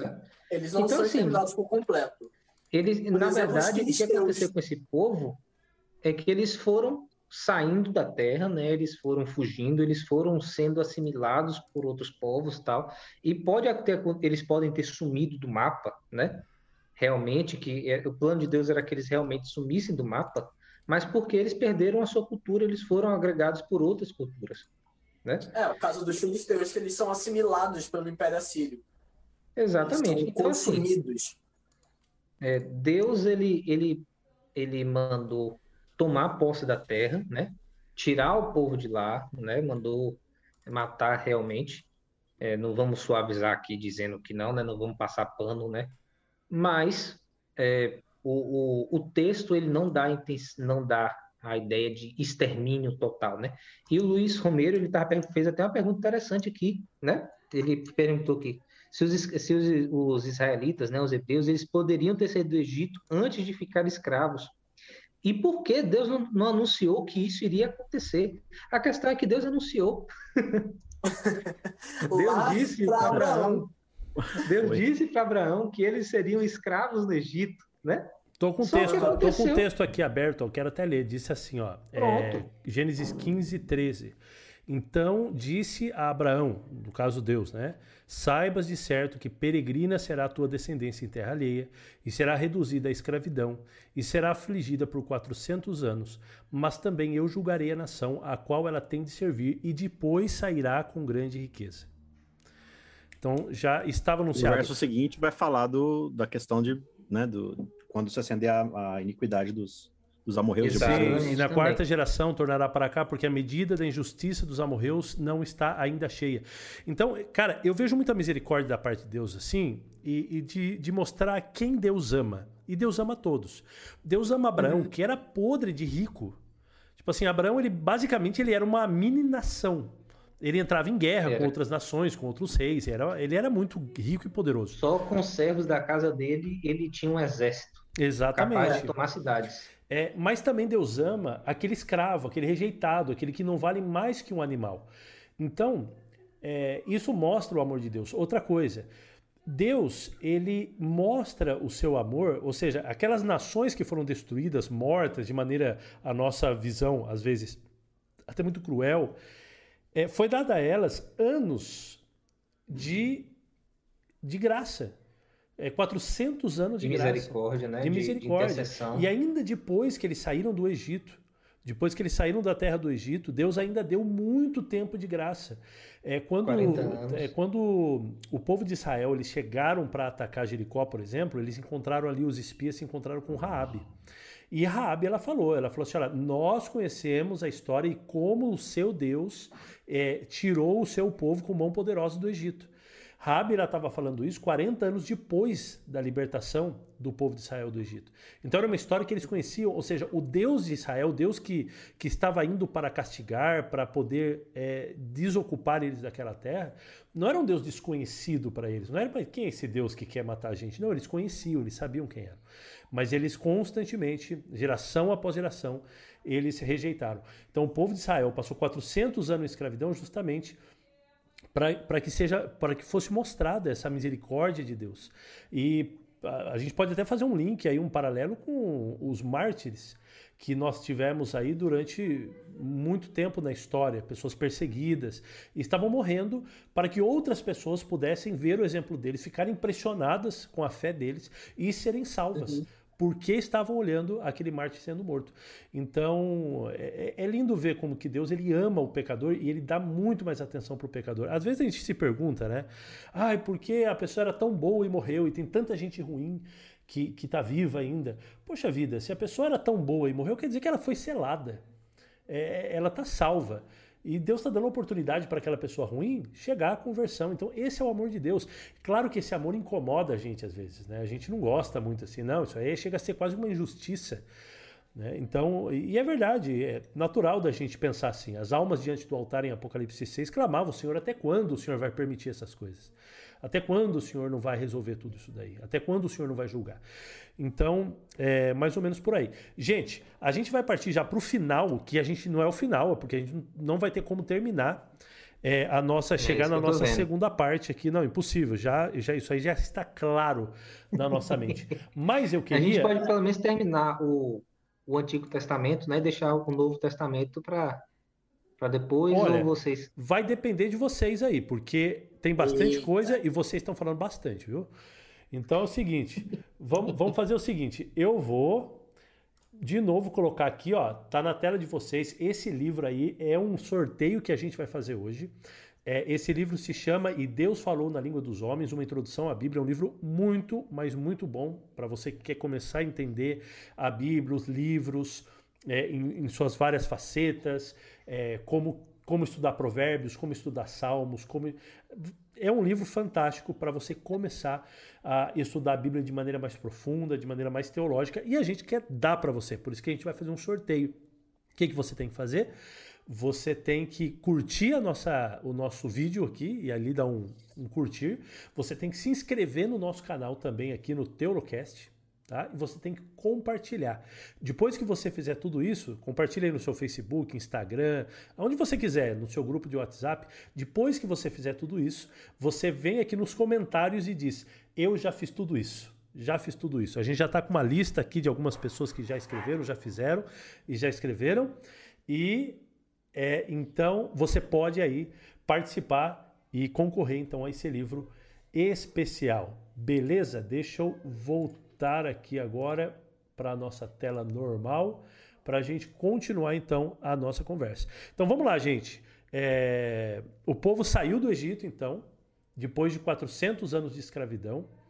É, você tem essa saída, saiu com mãos poderosas, com a mão poderosa de Deus aí, fazendo milagres contra os deuses ali do Egito, né, humilhando cada um dos deuses do Egito. E, bem, agora nós temos o povo saindo. Não sei se vocês querem comentar alguma coisa das pragas ali, se vocês acham importante, ou vocês querem já seguir para a saída do povo aí para o Sinai. O que, que vocês querem Não, fazer? O Sinai. O... Não, mas pode. Tá, tá ok, tá ok. É que, é, acho que a gente já poderia entrar justamente na parte do. de como o povo é, responde né, a bênção e a maldição de Deus, o caminho da bênção e o caminho da maldição. Né? Uhum. Qual, qual o caminho que eles escolhem? Né, é só importante aí? frisar, né, o, o Irving, Fábio, que agora vai entrar o contexto da aliança, né? Que ele, que ele já precede, ele já começa com Adão, e Noé e, e, Abraão, mas agora institucionaliza-se dentro do contexto da nação. Então você tem a lei, os códigos, toda a instrução de Deus, e aí o povo não entende, ah, mas por que tinha umas leis esquisitas lá, né, em Levíticos, de, de cerimonial e de, de, de, contaminar e purificar? Você precisa entender o contexto geral de que Israel agora está entrando, né, como vocês falaram aí, dentro de um meio de um monte de gente que é maluco, que tem vários costumes pagãos, várias coisas esquisitas.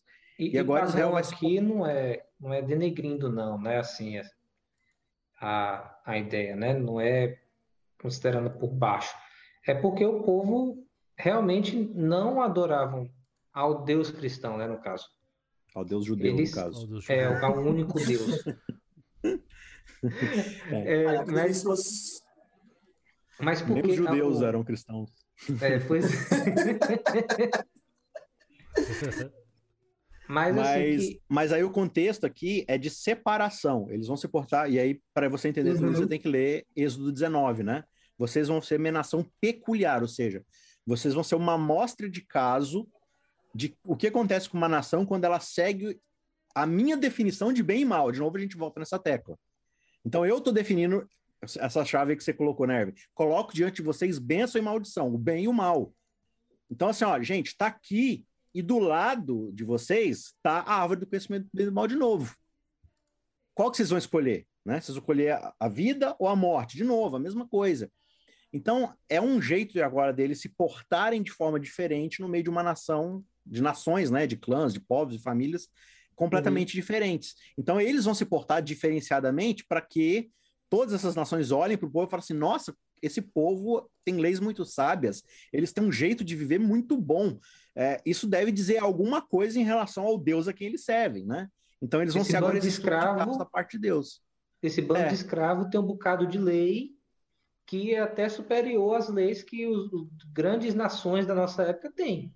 E aí, como assim? Por que que isso acontece, né? Inclusive, historicamente falando, uma das principais motivações para a briga entre o povo de Israel ainda na sua fase tribal, e os filisteus, eram as leis. É o motivo de por que, que vocês não comem carne de porco? Sabe? A gente tem aqui rebanhos e rebanhos de porco. Por que, que vocês não comem carne de porco? A gente vende porco para todo mundo, menos para vocês. Qual o problema de vocês? Só que aí vem de novo o que você falou: bem e mal. Como é que a gente vai dialogar essa situação? Ao invés de Vem cá, senta aqui, vamos conversar, vou te explicar. A gente não come, ponto. E se você começar a reclamar, a gente pega uma espada e tá aqui você. Aí os juízes eles vão começar a fazer essa frente aos povos em volta, ao invés de ser de uma forma pacífica, eles escolhem uma forma violenta de se portar, porque era costumeiro a eles, né? É uma coisa. É, não, é mais humano isso. É eles, já tão, eles já estão vindo para cima, para cima da gente, né? Com, com espada, é, né? não tem muito o que a gente fazer. Os caras já são violentos, a gente vai responder como? Com violência também. O período dos juízes é basicamente isso: violência, violência, violência e mais violência, guerra e sangue. E, espiral... e, agora começa também a adorar os mesmos deuses que o povo, que os vizinhos adoravam, né? E Israel tem esse problema. coisas que eles. Israel começa... tem um problema de identidade. Exato. Sabe? É um problema de identidade. Eles não sabem quem são. É outra coisa que eu frisava quando eu falava sobre história e os mitos do povo judeu e do povo cristão. Tem um problema de identidade forte, bem forte, onde você olha para eles e fala: quem vocês são? Nós não somos aquilo. Nós não uhum. somos filisteus, nós não somos cananeus, nós não somos egípcios. Mas até você formar uma identidade israelita, leva muito tempo. E mito e ainda você assim tá... é frágil. Mito é você está querendo dizer aí não é história fictícia, né? É... Não, isso é, é história, é de... história que a gente vai para os livros acadêmicos. É, não, não, mas estou falando assim, você está usando o termo de história que funda a nação, né? De história sim, que dá sim. identidade. Né? Então, é, você está querendo dizer. Uma identidade como claro povo. Tanto que para a história, o período dos juízes, você não fala sobre Israel. Você fala, na verdade, sobre um grupo de tribos. Uhum. Eles não são uma nação ainda. Eles uhum. não se veem como uma nação, sabe? É o povo de Dan, é o povo de Judá, é o povo de Manassés. Mas até você formar uma unidade é uma coisa muito complicada. E isso leva à apostasia em alguns pontos. Sim. Quando você tem uma liderança frágil, cada um corre para um lado. E eu acho que bastante curioso a transição de Josué para juízes, porque Josué termina com o grande líder pós Moisés falando: Eu e minha casa serviremos ao Senhor. E aí uhum. juízes começa assim: depois que morreu a geração de Josué, surgiu uma nova geração que não conhecia o Senhor. Aí você fala assim: o que que aconteceu nesse intervalo de tempo? Errado. Que os caras. Aí você vai ver o, livro de Josué, o de juízes, os caras falando assim: não, a tribo de fulano de tal não fez a palavra do Senhor, não cumpriu a palavra do Senhor e não expulsou aquela nação. E aí o que acontece? Os caras começam a absorver os costumes, as divindades. E aí é o que você falou, a questão da briga da identidade. Se eles não têm firme neles essa identidade, que está totalmente fragmentada, eles vão pegando um pouco de cada um ali e tal. E quando você vai ver, né? E, e é interessante porque, em vez deles expulsarem, por exemplo, os cananeus, eles começam a transformar eles em escravos. Só que aí, ao transformá-los em escravos, eles também Você assimila. da assimilação cultural ali e tudo mais. Então é, é, um paradoxo, porque agora eles são o Novo Egito, em certo sentido, uma miniatura uhum. de Egito, mas eles não são a cultura dominante. Sendo que o, todo o propósito da aliança é que eles fossem uma cultura dominante. Uhum. Eles influenciassem as outras nações, mas o tempo todo são eles que estão absorvendo, a esponjinha que o Otávio falou, né? E, cara, é, é interessante demais a gente pegar esse problema de identidade que ele vai se mostrar em todo o livro de Juízes, ele vai passar pelo livro de Samuel, que aí Samuel é o último dos juízes, e que vai gerar todo aquele problema de queremos um rei. Porque a gente não consegue se reconhecer mais.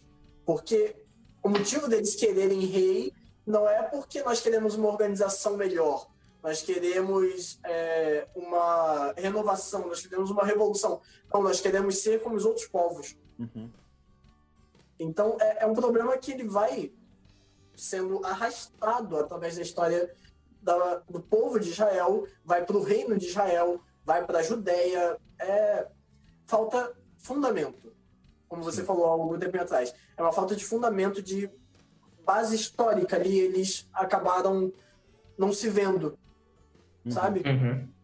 É bem estranho eles, isso. Eles, é, é, eles não, não assimilaram né, a, a, o povo peculiar de Deus, né? Eles não pegaram a identidade uhum. que Deus deu para eles, eles quiseram pegar a, a, identidade das outras nações. Eles começaram a olhar para as outras nações, não olharam para o que Deus fez para eles. E agora eles pedem um rei, né? Deus nos deu um rei e tal. Deus primeiro dá Saul, que era um homem segundo o, o desejo do povo, né?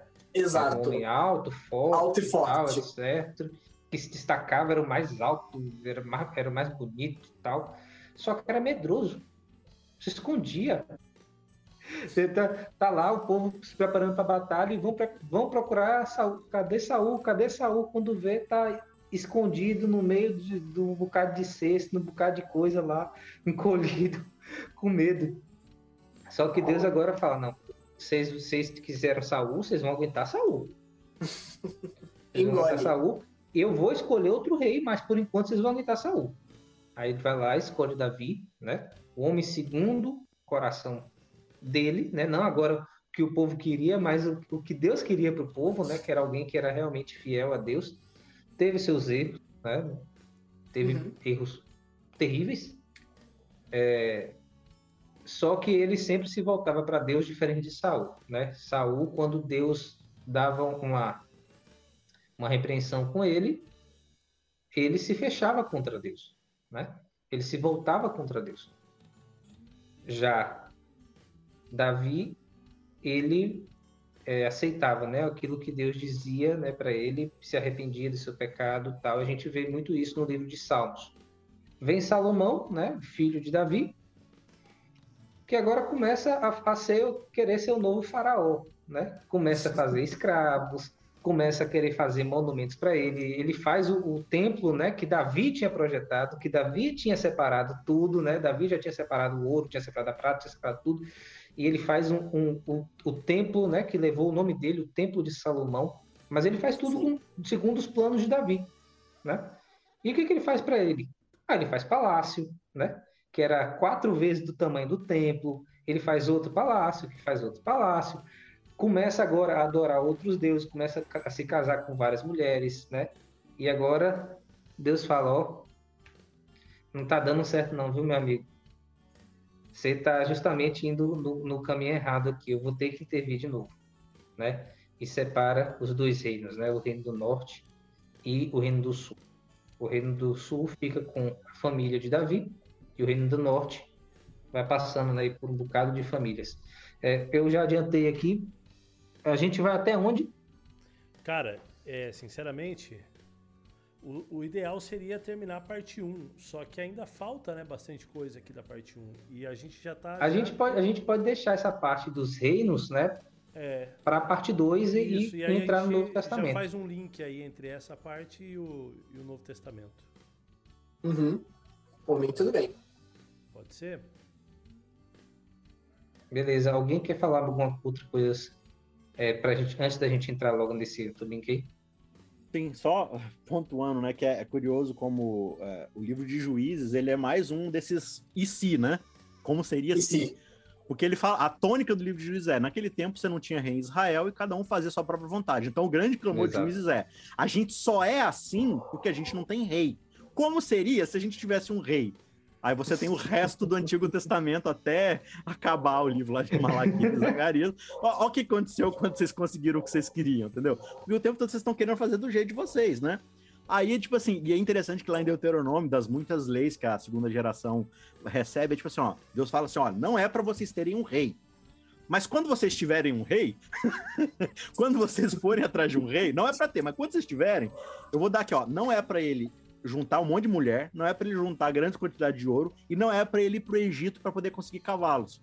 Aí você vai ler o legado de, de cavalos, Salomão. Tal. Ele o tempo todo lá pro Egito juntar os cavalos, porque cavalo na época era o tanque de guerra, né? E é. não preciso nem falar de mulher, o que, que era mulher no reino de Salomão, né? E um fato bem curioso aqui, mais uma dessas coincidências, né? Quando você vai ver o, o balanço patrimonial de Salomão, a, o texto diz que ele tinha 666 ciclos de ouro todo ano número bem. Talentos. Talentos de ouro. Era, era, talento, né? Não, era, era talento. Era talento, é verdade. Ainda. É talento. Uhum. Mas eu acho um número bastante curioso, né? Para demonstrar o espírito humano. Da, na, na cotação de quando eu fiz, né? Hoje, isso foi antes da pandemia, viu, gente? Hoje, depois da pandemia, deve ter estourado o valor do ouro. Mas quando eu fiz, dava 4 bilhões de dólares, se não me engano, por ano. Que Salomão Só. tinha de salário salário. Não é que era é, o, o, o tudo o que tesouro. ele já acumulou, não. Por, por era o tesouro geral. É, não, era, era só o que entrava por ano no tesouro, no tesouro, no tesouro dele. Né? Então, assim, era muito dinheiro, mas tudo isso também com a opressão do povo. Você imagina a declaração do imposto de renda de cada um, né? E aí, o que, que acontece com o filho de Salomão? Eu falo assim, ó, vocês acham que meu pai pegou pesado, né? Porque o meu dedo mindinho vai pior. ser nem as costas do meu pai. Eu, o cara aumentou ainda mais os impostos. Aí o, cara, o povo falou assim: ah, quer saber? Chega. Aí, aí acontece a guerra civil, que divide é. o reino em dois. Um outro adendo que é interessante é que, por exemplo, Salomão ele escreve também alguns livros. Você tem Provérbios, uhum. que é um livro jovial. Ele foi escrito na primeira fase da vida de Salomão. E você tem Eclesiastes, que foi escrito na última. Sim. Leia os dois livros. Entenda a diferença. Sabe? Uhum. No primeiro ele tá subindo, ele tá indo com Deus. No outro ele já chega chutando balde, depressão, bebida, o caramba quatro. Porque ele já, ele já justamente passou por tudo aquilo, né? Toda, toda aquela fase ruim, e ele agora está voltando para Deus, né? E na verdade voltou para Deus, né? Cremos, é. cremos assim. Mas ele já falou, não adianta de nada, não. Não, enquanto o Salomão não tem proveito tá nenhum. olhando pra galera e falando, não dá para chegar no fundo do poço se eu ainda tô cavando, você vê o povo de Israel. É. O povo de Israel tá indo junto. Por conta tá de novo daquela exato. questão da identidade. O rei, que é o nosso. Representante. É, o representante ele é o nosso marco. Uhum. O rei, ele tá indo para outros cantos. Então a gente vai junto vamos, é, ovelhinha. O pastor gritou para a esquerda, você vai para a esquerda, ele gritou para a direita, você vai para a direita e não, não adianta, uhum. não tem senso crítico. É, e a gente vê essa questão do, dos reis, né? Como que ela é, se perpetua nos outros reis, né? No reino do, do reino do norte e no reino do sul. Porque o reino do norte, ele é praticamente o tempo todo contra Deus. Sim. Certo? É, é praticamente o tempo todo aí, estabelecendo idolatria, aumentando idolatria, chegando até perseguir aqueles que adoravam a Deus, como a gente vê no caso de Acabe, né? E, e Elias, né? O, o povo de Deus, o, quem queria ser fiel a Deus foi perseguido lá no reino do, do norte. E no reino do sul é aquela gangorra, né? Uma hora tá bem, hora tá mal. Uma hora tá bem, uma hora tá mal. E assim, o povo também vai perdendo a sua identidade.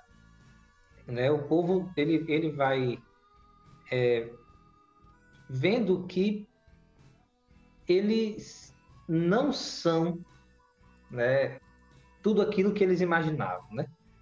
Uhum. Aí é, eles precisavam de Deus, só que eles muitas vezes não vão até Deus, né? Outras vezes vão até Deus. Só que chega uma hora que eles falam assim, ó, a gente não vai para Deus mais agora de jeito nenhum. Chega. Né?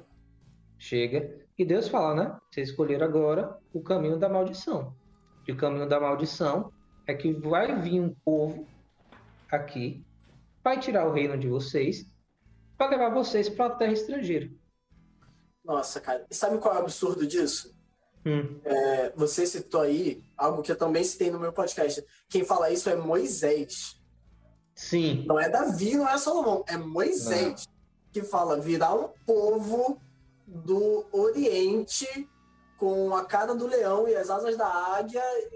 Moisés, sabe? Mil anos Uhum. antes. Mil anos. Exatamente. E assim, vem esse povo, faz justamente aquilo que, que foi dito que faria, né? Levou o povo lá para o exílio. Uhum. Só que Deus também falou. Só que quando vocês estiverem lá, quando vocês orarem, da mesma forma como eu atendi lá no Egito, eu vou atender lá também. Quando vocês se voltarem para mim. Quando se vocês voltarem para mim de todo o seu coração, então vocês vão me encontrar, né?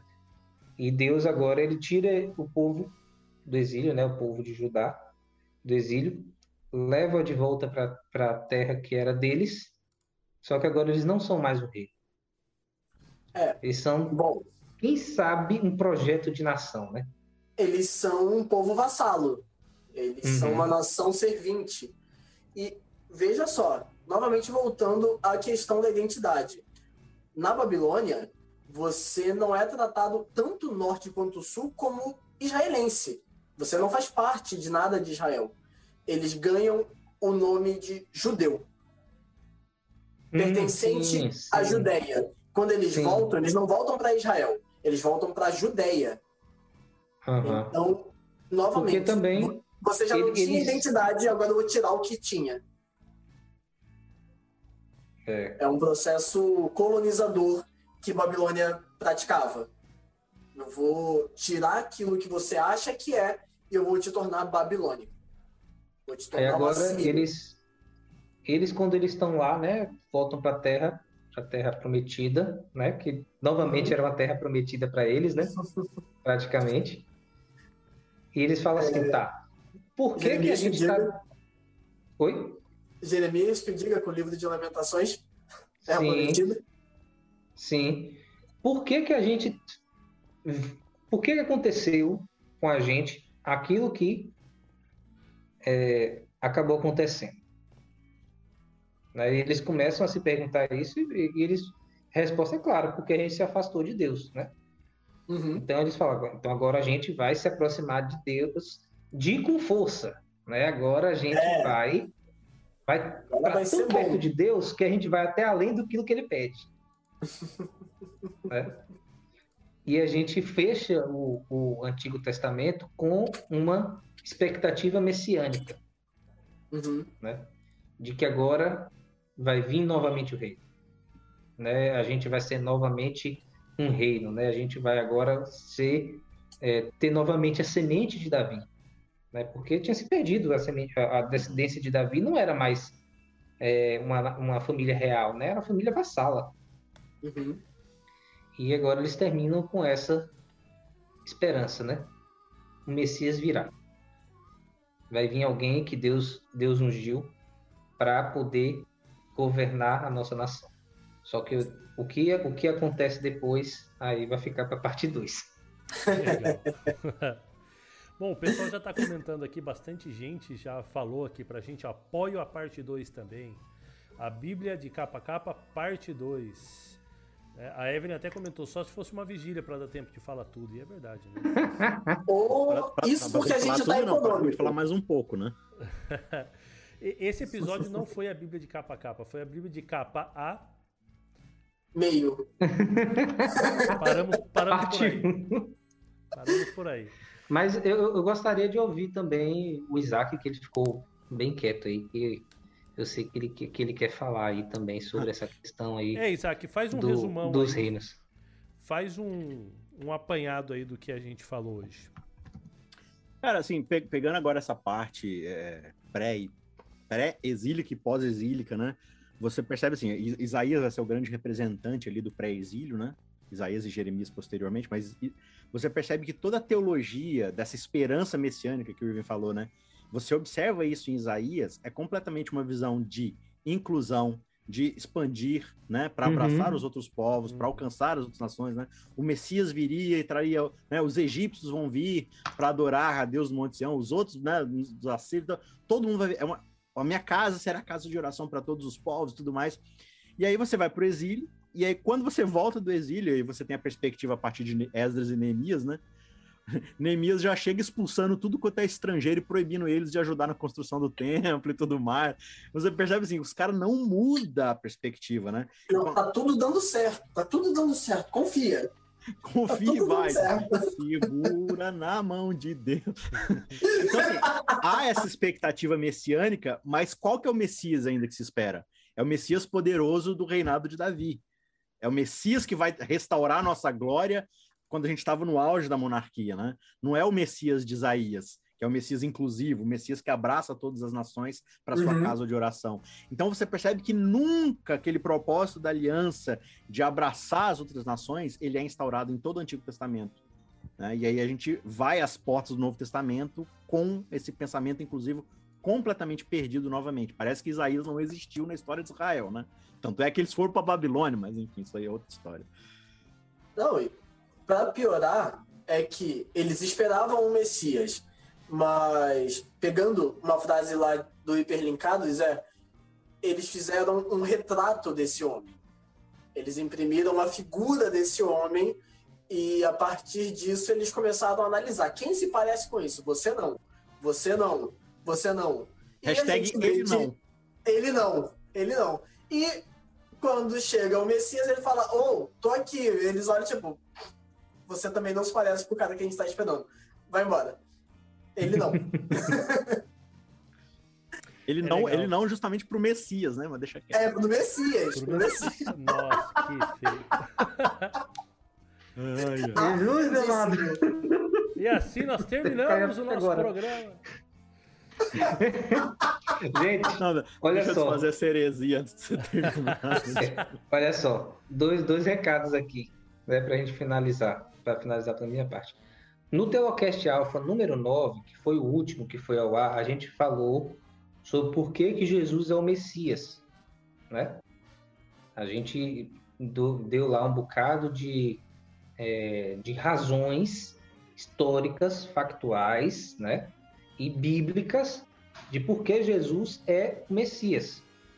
E a gente vai ter na próxima sexta, ó, já está marcado aqui,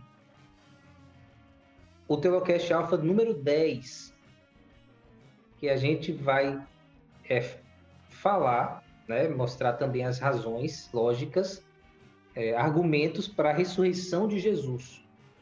Jesus realmente ressuscitou? Você, consegue provar, né? não provar, né, mas você consegue argumentar com alguém para dizer que Jesus realmente ressuscitou?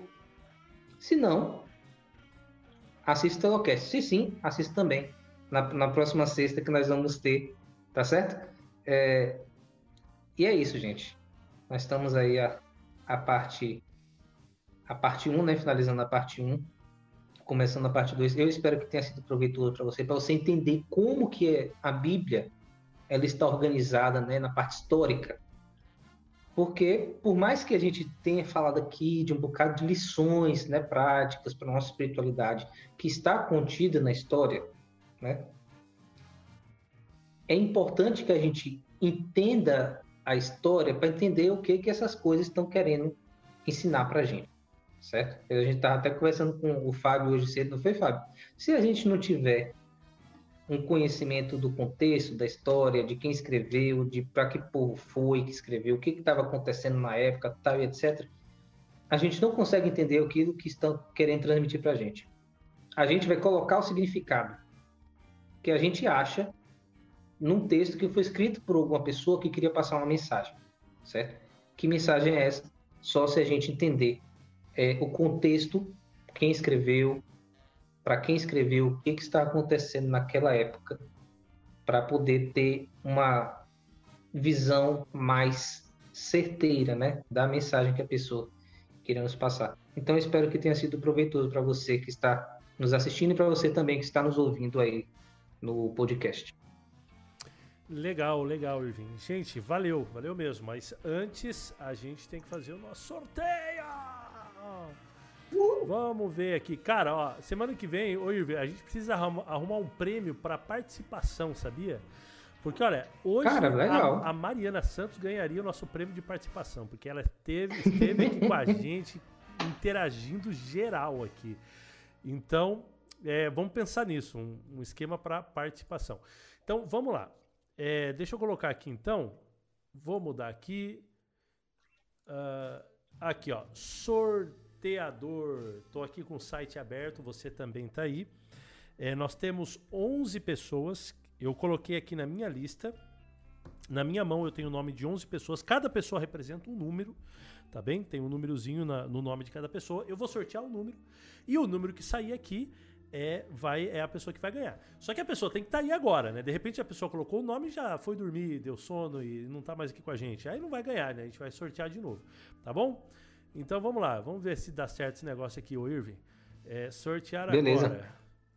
Vamos ver. Número 5. Vamos ver. Ó, é um nome aqui. Eu vou até escrever aqui no, no nosso chat, porque é um nome diferente aqui, o, o nome do canal, pelo menos da pessoa, né? Quem ganhou, ganhador do sorteio é difícil, hein, ó. É A-I-E-D Guru Bros. É isso aqui, ó. Esse é o nome da pessoa, do, do canal, né? Da, da conta da pessoa aqui, ó. Então, se você tá aí, tem que escrever aí, ó. Tem que escrever que você tá aqui. Se você não tiver, se você não escrever dentro de alguns segundos, a gente tem um atraso aqui, na verdade, né? Entre é. nosso, o nosso chat aqui. Ô, a gente Fábio, vai esperar um pouquinho. Enquanto isso, é, Irving, enquanto a gente espera. Enquanto é, a gente não, espera, o Irving espera... vai falar alguma coisa que eu não sei o que, que é. Não, enquanto a gente espera, eu gostaria que o, o Otávio, né, desse as suas considerações finais e a gente, qualquer coisa, faz sorteio de novo e depois o, o Isaac fala, certo? Se a pessoa não aparecer. E, Otávio, depois das suas considerações finais, é, fala um pouquinho também sobre o seu podcast. Claro, desculpa. Certo. certo. Bom, é, é, sempre muito bom falar da Bíblia, porque, um, é um livro muito incompreendido, justamente por ser muito grande, falar de um período muito grande, as pessoas às vezes se perdem. Então é sempre bom a gente ter uma conversa informal sobre isso, como foi hoje. Eu acho que esse é o fundamental sobre entender a palavra de Deus, que é justamente aquilo que Cristo fala, né? Vinde, arrazoemos, vem cá, vamos conversar, vamos debater e tirar dúvida, conversar. Então, eu acho que isso aqui é fundamental acima de tudo.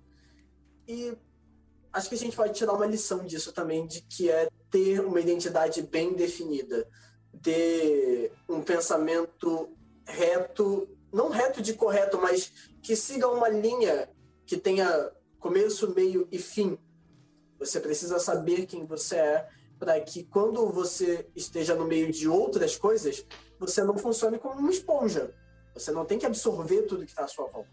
Na verdade, você tem que selecionar aquilo que é bom ou não né, para a sua vida. Então, acho que é muito importante. Uma das maiores lições que a gente pode aprender com a história de Israel até aqui. É, eu espero que o, que o caminho da pessoa esteja direcionado para o caminho, pro caminho da vida e não da morte. É, Se é a esquerda ou se é a direita, eu não sei. seja apoiador da vida. Mas que seja para a vida. Exato. Não interessa seu alinhamento. Vida. É isso aí. E, bem, falando sobre o meu podcast, eu sou o Otávio Magno, do Conhecimento Aleatório. É um podcast que fala principalmente sobre antropologia. Então, vou tratar de mitologia de diversos povos, vou tratar sobre história, geografia, filosofia. Muitos ias vão estar inclusos dentro do, do meu material. Muito é um podcast legal, quinzenal. E eu sempre tento pegar essas histórias, sejam elas com E ou seja elas com H, e trazer para você uma forma de você aprimorar a sua vida hoje. Porque eu vou falar sobre Cristo, Zeus, Mitra e várias outras coisas, mas e daí? O que, que eles podem fazer por você? Esse é o principal. O que, que você pode aprender como hoje? A gente falou sobre um monte de povo. O que, que esses povos podem trazer para você? Se eles têm alguma lição, eu vou tentar trazer para você no final, depois de contar várias coisas, às vezes não conexas, e por isso se chama conhecimento aleatório. Legal, legal. Se inscreve lá, galera, para você poder escutar esse podcast bacana aí do nosso. Todos os amigo. agregadores. Se você procurar, você Legal. acha. Show de bola, show, Show de de bola. bola. Bom, parece que a pessoa não tá aí, já foi dormir, então não vai ganhar. Vamos sortear Ixi. de novo, vamos sortear de novo. Mais uma chance aí, ó. Pessoal que não Mais ganhou, uma chance. fica feliz. Vamos ver aqui, tentar de novo. Vamos ver se dá certo. Não, é aqui, ó. Sortear agora. Número 10. Aqui quem ganhou? Opa! Quem ganhou foi Daniela Freitas. Vocês conhecem não? Vou colocar aqui, ó. Daniela Freitas. Ai, foi a última a comentar aqui, então. Ah, sim, Tomara é que esteja verdade. ainda, né? Ah, bom, ela, ela, ela tá aí. Daniela, você ganhou então. Que legal, que legal. Ela tá por aí então. Vou colocar aqui, ó. Daniela Freitas, ganhadora do livro. Como se chama o livro mesmo? E Deus, Deus falou na língua dos homens. Dos homens. Dos homens. Pum. Ah, apareceu, ó. Aê, Daniela. Legal. Vou colocar aqui meu e-mail, Daniela. Você vai fazer o seguinte, ó. É bem fácil. Você vai me mandar um e-mail se identificando, né? Ah, sou eu, a Daniela Freitas, tal. E você vai mandar para mim o seu endereço, tá? Bem certinho ali, com CEP, tudo bonitinho. E o livro vai chegar na sua casa. Tá, beleza? É bem simples assim. Show de bola. Ô, gente, obrigado, viu? Foi massa. O que, que vocês acharam? Eu achei legal. Eu achei muito legal. E obrigado pelo tempo de vocês aí. O Isaac e o, o Otávio aí que esteve com a gente como nossos eh, convidados. E que Deus abençoe bastante a vida e o ministério de vocês. Quem quiser Amém. conhecer mais do Isaac também. O Isaac já é conhecido, mas se alguém aqui de repente nunca ouviu falar do Isaac, eh, ou não reconheceu pelo novo corte de cabelo, você pode encontrar ele em alguns canais. Quais os canais aí, Isaac, que você está presente? É, o principal é o youtube.com.br cristãos cansados, né? O site também, Uhum. cristãoscansados.com.br. Inclusive, o Fábio, já aproveitando aqui também, ano que vem eh, eu vou começar no canal uma meditação diária Ó, chamada de capa a capa. Então a gente vai Ó. começar de Gênesis Opa! 1, 1 e vamos até acabar o ano, tentar chegar em Apocalipse. Mais ou menos esse formato Eu- aqui, mas pontuando ali as principais expressões bíblicas para tentar dar toda esse panorâmica ali. Olha. Uma, pílula de cada vez. Que legal, Eu- que legal. pela, pela experiência da live de hoje, vai ser um desafio, viu? Terminar. Mas aí a gente tem cinco minutos por dia durante um ano, acho que dá para dá para tratar muita coisa. Então, assim, claro que vai, muita coisa vai ficar para trás, né? Tem que priorizar. Exato. É, mas é isso aí. É, ah, e, e, inclusive queria mandar abraço aqui para muita gente que está no chat aqui, a galera lá do grupo de estudo do site querentenderabiblia.com.br, Ah, né? A gente tem um grupo lá no WhatsApp, no Telegram. Se você quiser participar desse grupo também, é só acessar querentenderabiblia.com.br, lá tem o, o link dos grupos tudo mais. E também ano que vem a gente vai ter, acho que quinzenal ou mensal, é, aulas é, onde a gente vai pegar cada livro da Bíblia e dar o panorama geral do livro, o tema central, a estrutura, as divisões, para você ir estudando isso daí, que é o segundo módulo do nosso curso, né? O primeiro curso foi de Introdução à Interpretação Bíblica. Tá tudo lá gravado, as lives, lá quem quiser participar também. Quero entender a Bíblia.com.br. E aí, se puder, se inscreve lá no canal também para ficar por dentro de tudo que sair aí. Beleza? Valeu aí bola, pela espaço. Que legal. Deus abençoe você, Isaac, nesse novo desafio. Valeu, gente. Vários projetos bacanas aí. O Isaac é um cara fera. Um cara sempre disposto a ensinar também. É... Otávio, cara, da minha parte, muito obrigado por você compartilhar o seu conhecimento aqui com a gente. É... E que Deus que abençoe a, vida de... a sua vida e o seu ministério aí. Muito obrigado. É sempre um prazer. Chamem quando quiser. Tô sempre livre. Será chamado. Cara, parte 2 aí, né? Com certeza. Parte 2 já tá aí, já marcado já. Parte 2 e o que precisar, a gente tá aí. Legal. Ok? Show de bola, Otávio. Fiquem bem. mesmo. E é claro, agradecer ao pessoal que esteve acompanhando a gente aqui, é, interagindo, conversando com a gente. É muito bacana, muito legal. Pra gente isso é muito novo. Vocês percebem que eu falo muito pouco olhando pra câmera, né? Eu sempre tô olhando aqui para baixo, porque eu tô é, vendo as coisas do computador, eu tenho que acostumar com esse negócio de live, de olhar para a câmera, porque antes a gente gravava só o podcast, era só áudio, não se preocupava muito com isso. Mas a gente vai aprendendo, vai ficando melhor. É, a gente quer melhorar mais a cada dia. Espero que vocês é, realmente tenham gostado e que Deus abençoe a vida de vocês. E convido vocês a terminar com uma oração. Pode ser? Oramos, Pode ser. oramos então? Querido Deus, querido Pai, nós queremos nos despedir nesse momento, mas é, clamar ao Senhor uma bênção especial sobre cada pessoa que esteve aqui envolvida no projeto de hoje, nessa conversa, o Isaac, o Otávio, o Irving, e que o Senhor possa abençoar aqueles que estiveram escutando também, aqueles que escutarão depois é, nessa live gravada, que realmente é, cada pessoa que escutou possa é, ter absorvido, Senhor, da Sua palavra, alimento para a vida. E entregamos a nossa vida a Ti, nos dê uma boa noite de descanso, abençoe a nossa vida, perdoa os nossos pecados, Senhor, em nome de Jesus. Amém. Amém. Beleza, então, pessoal, é isso. É assim que a gente termina, então, o nosso Teolocast de hoje. Deus abençoe a vida de cada um de vocês. Valeu!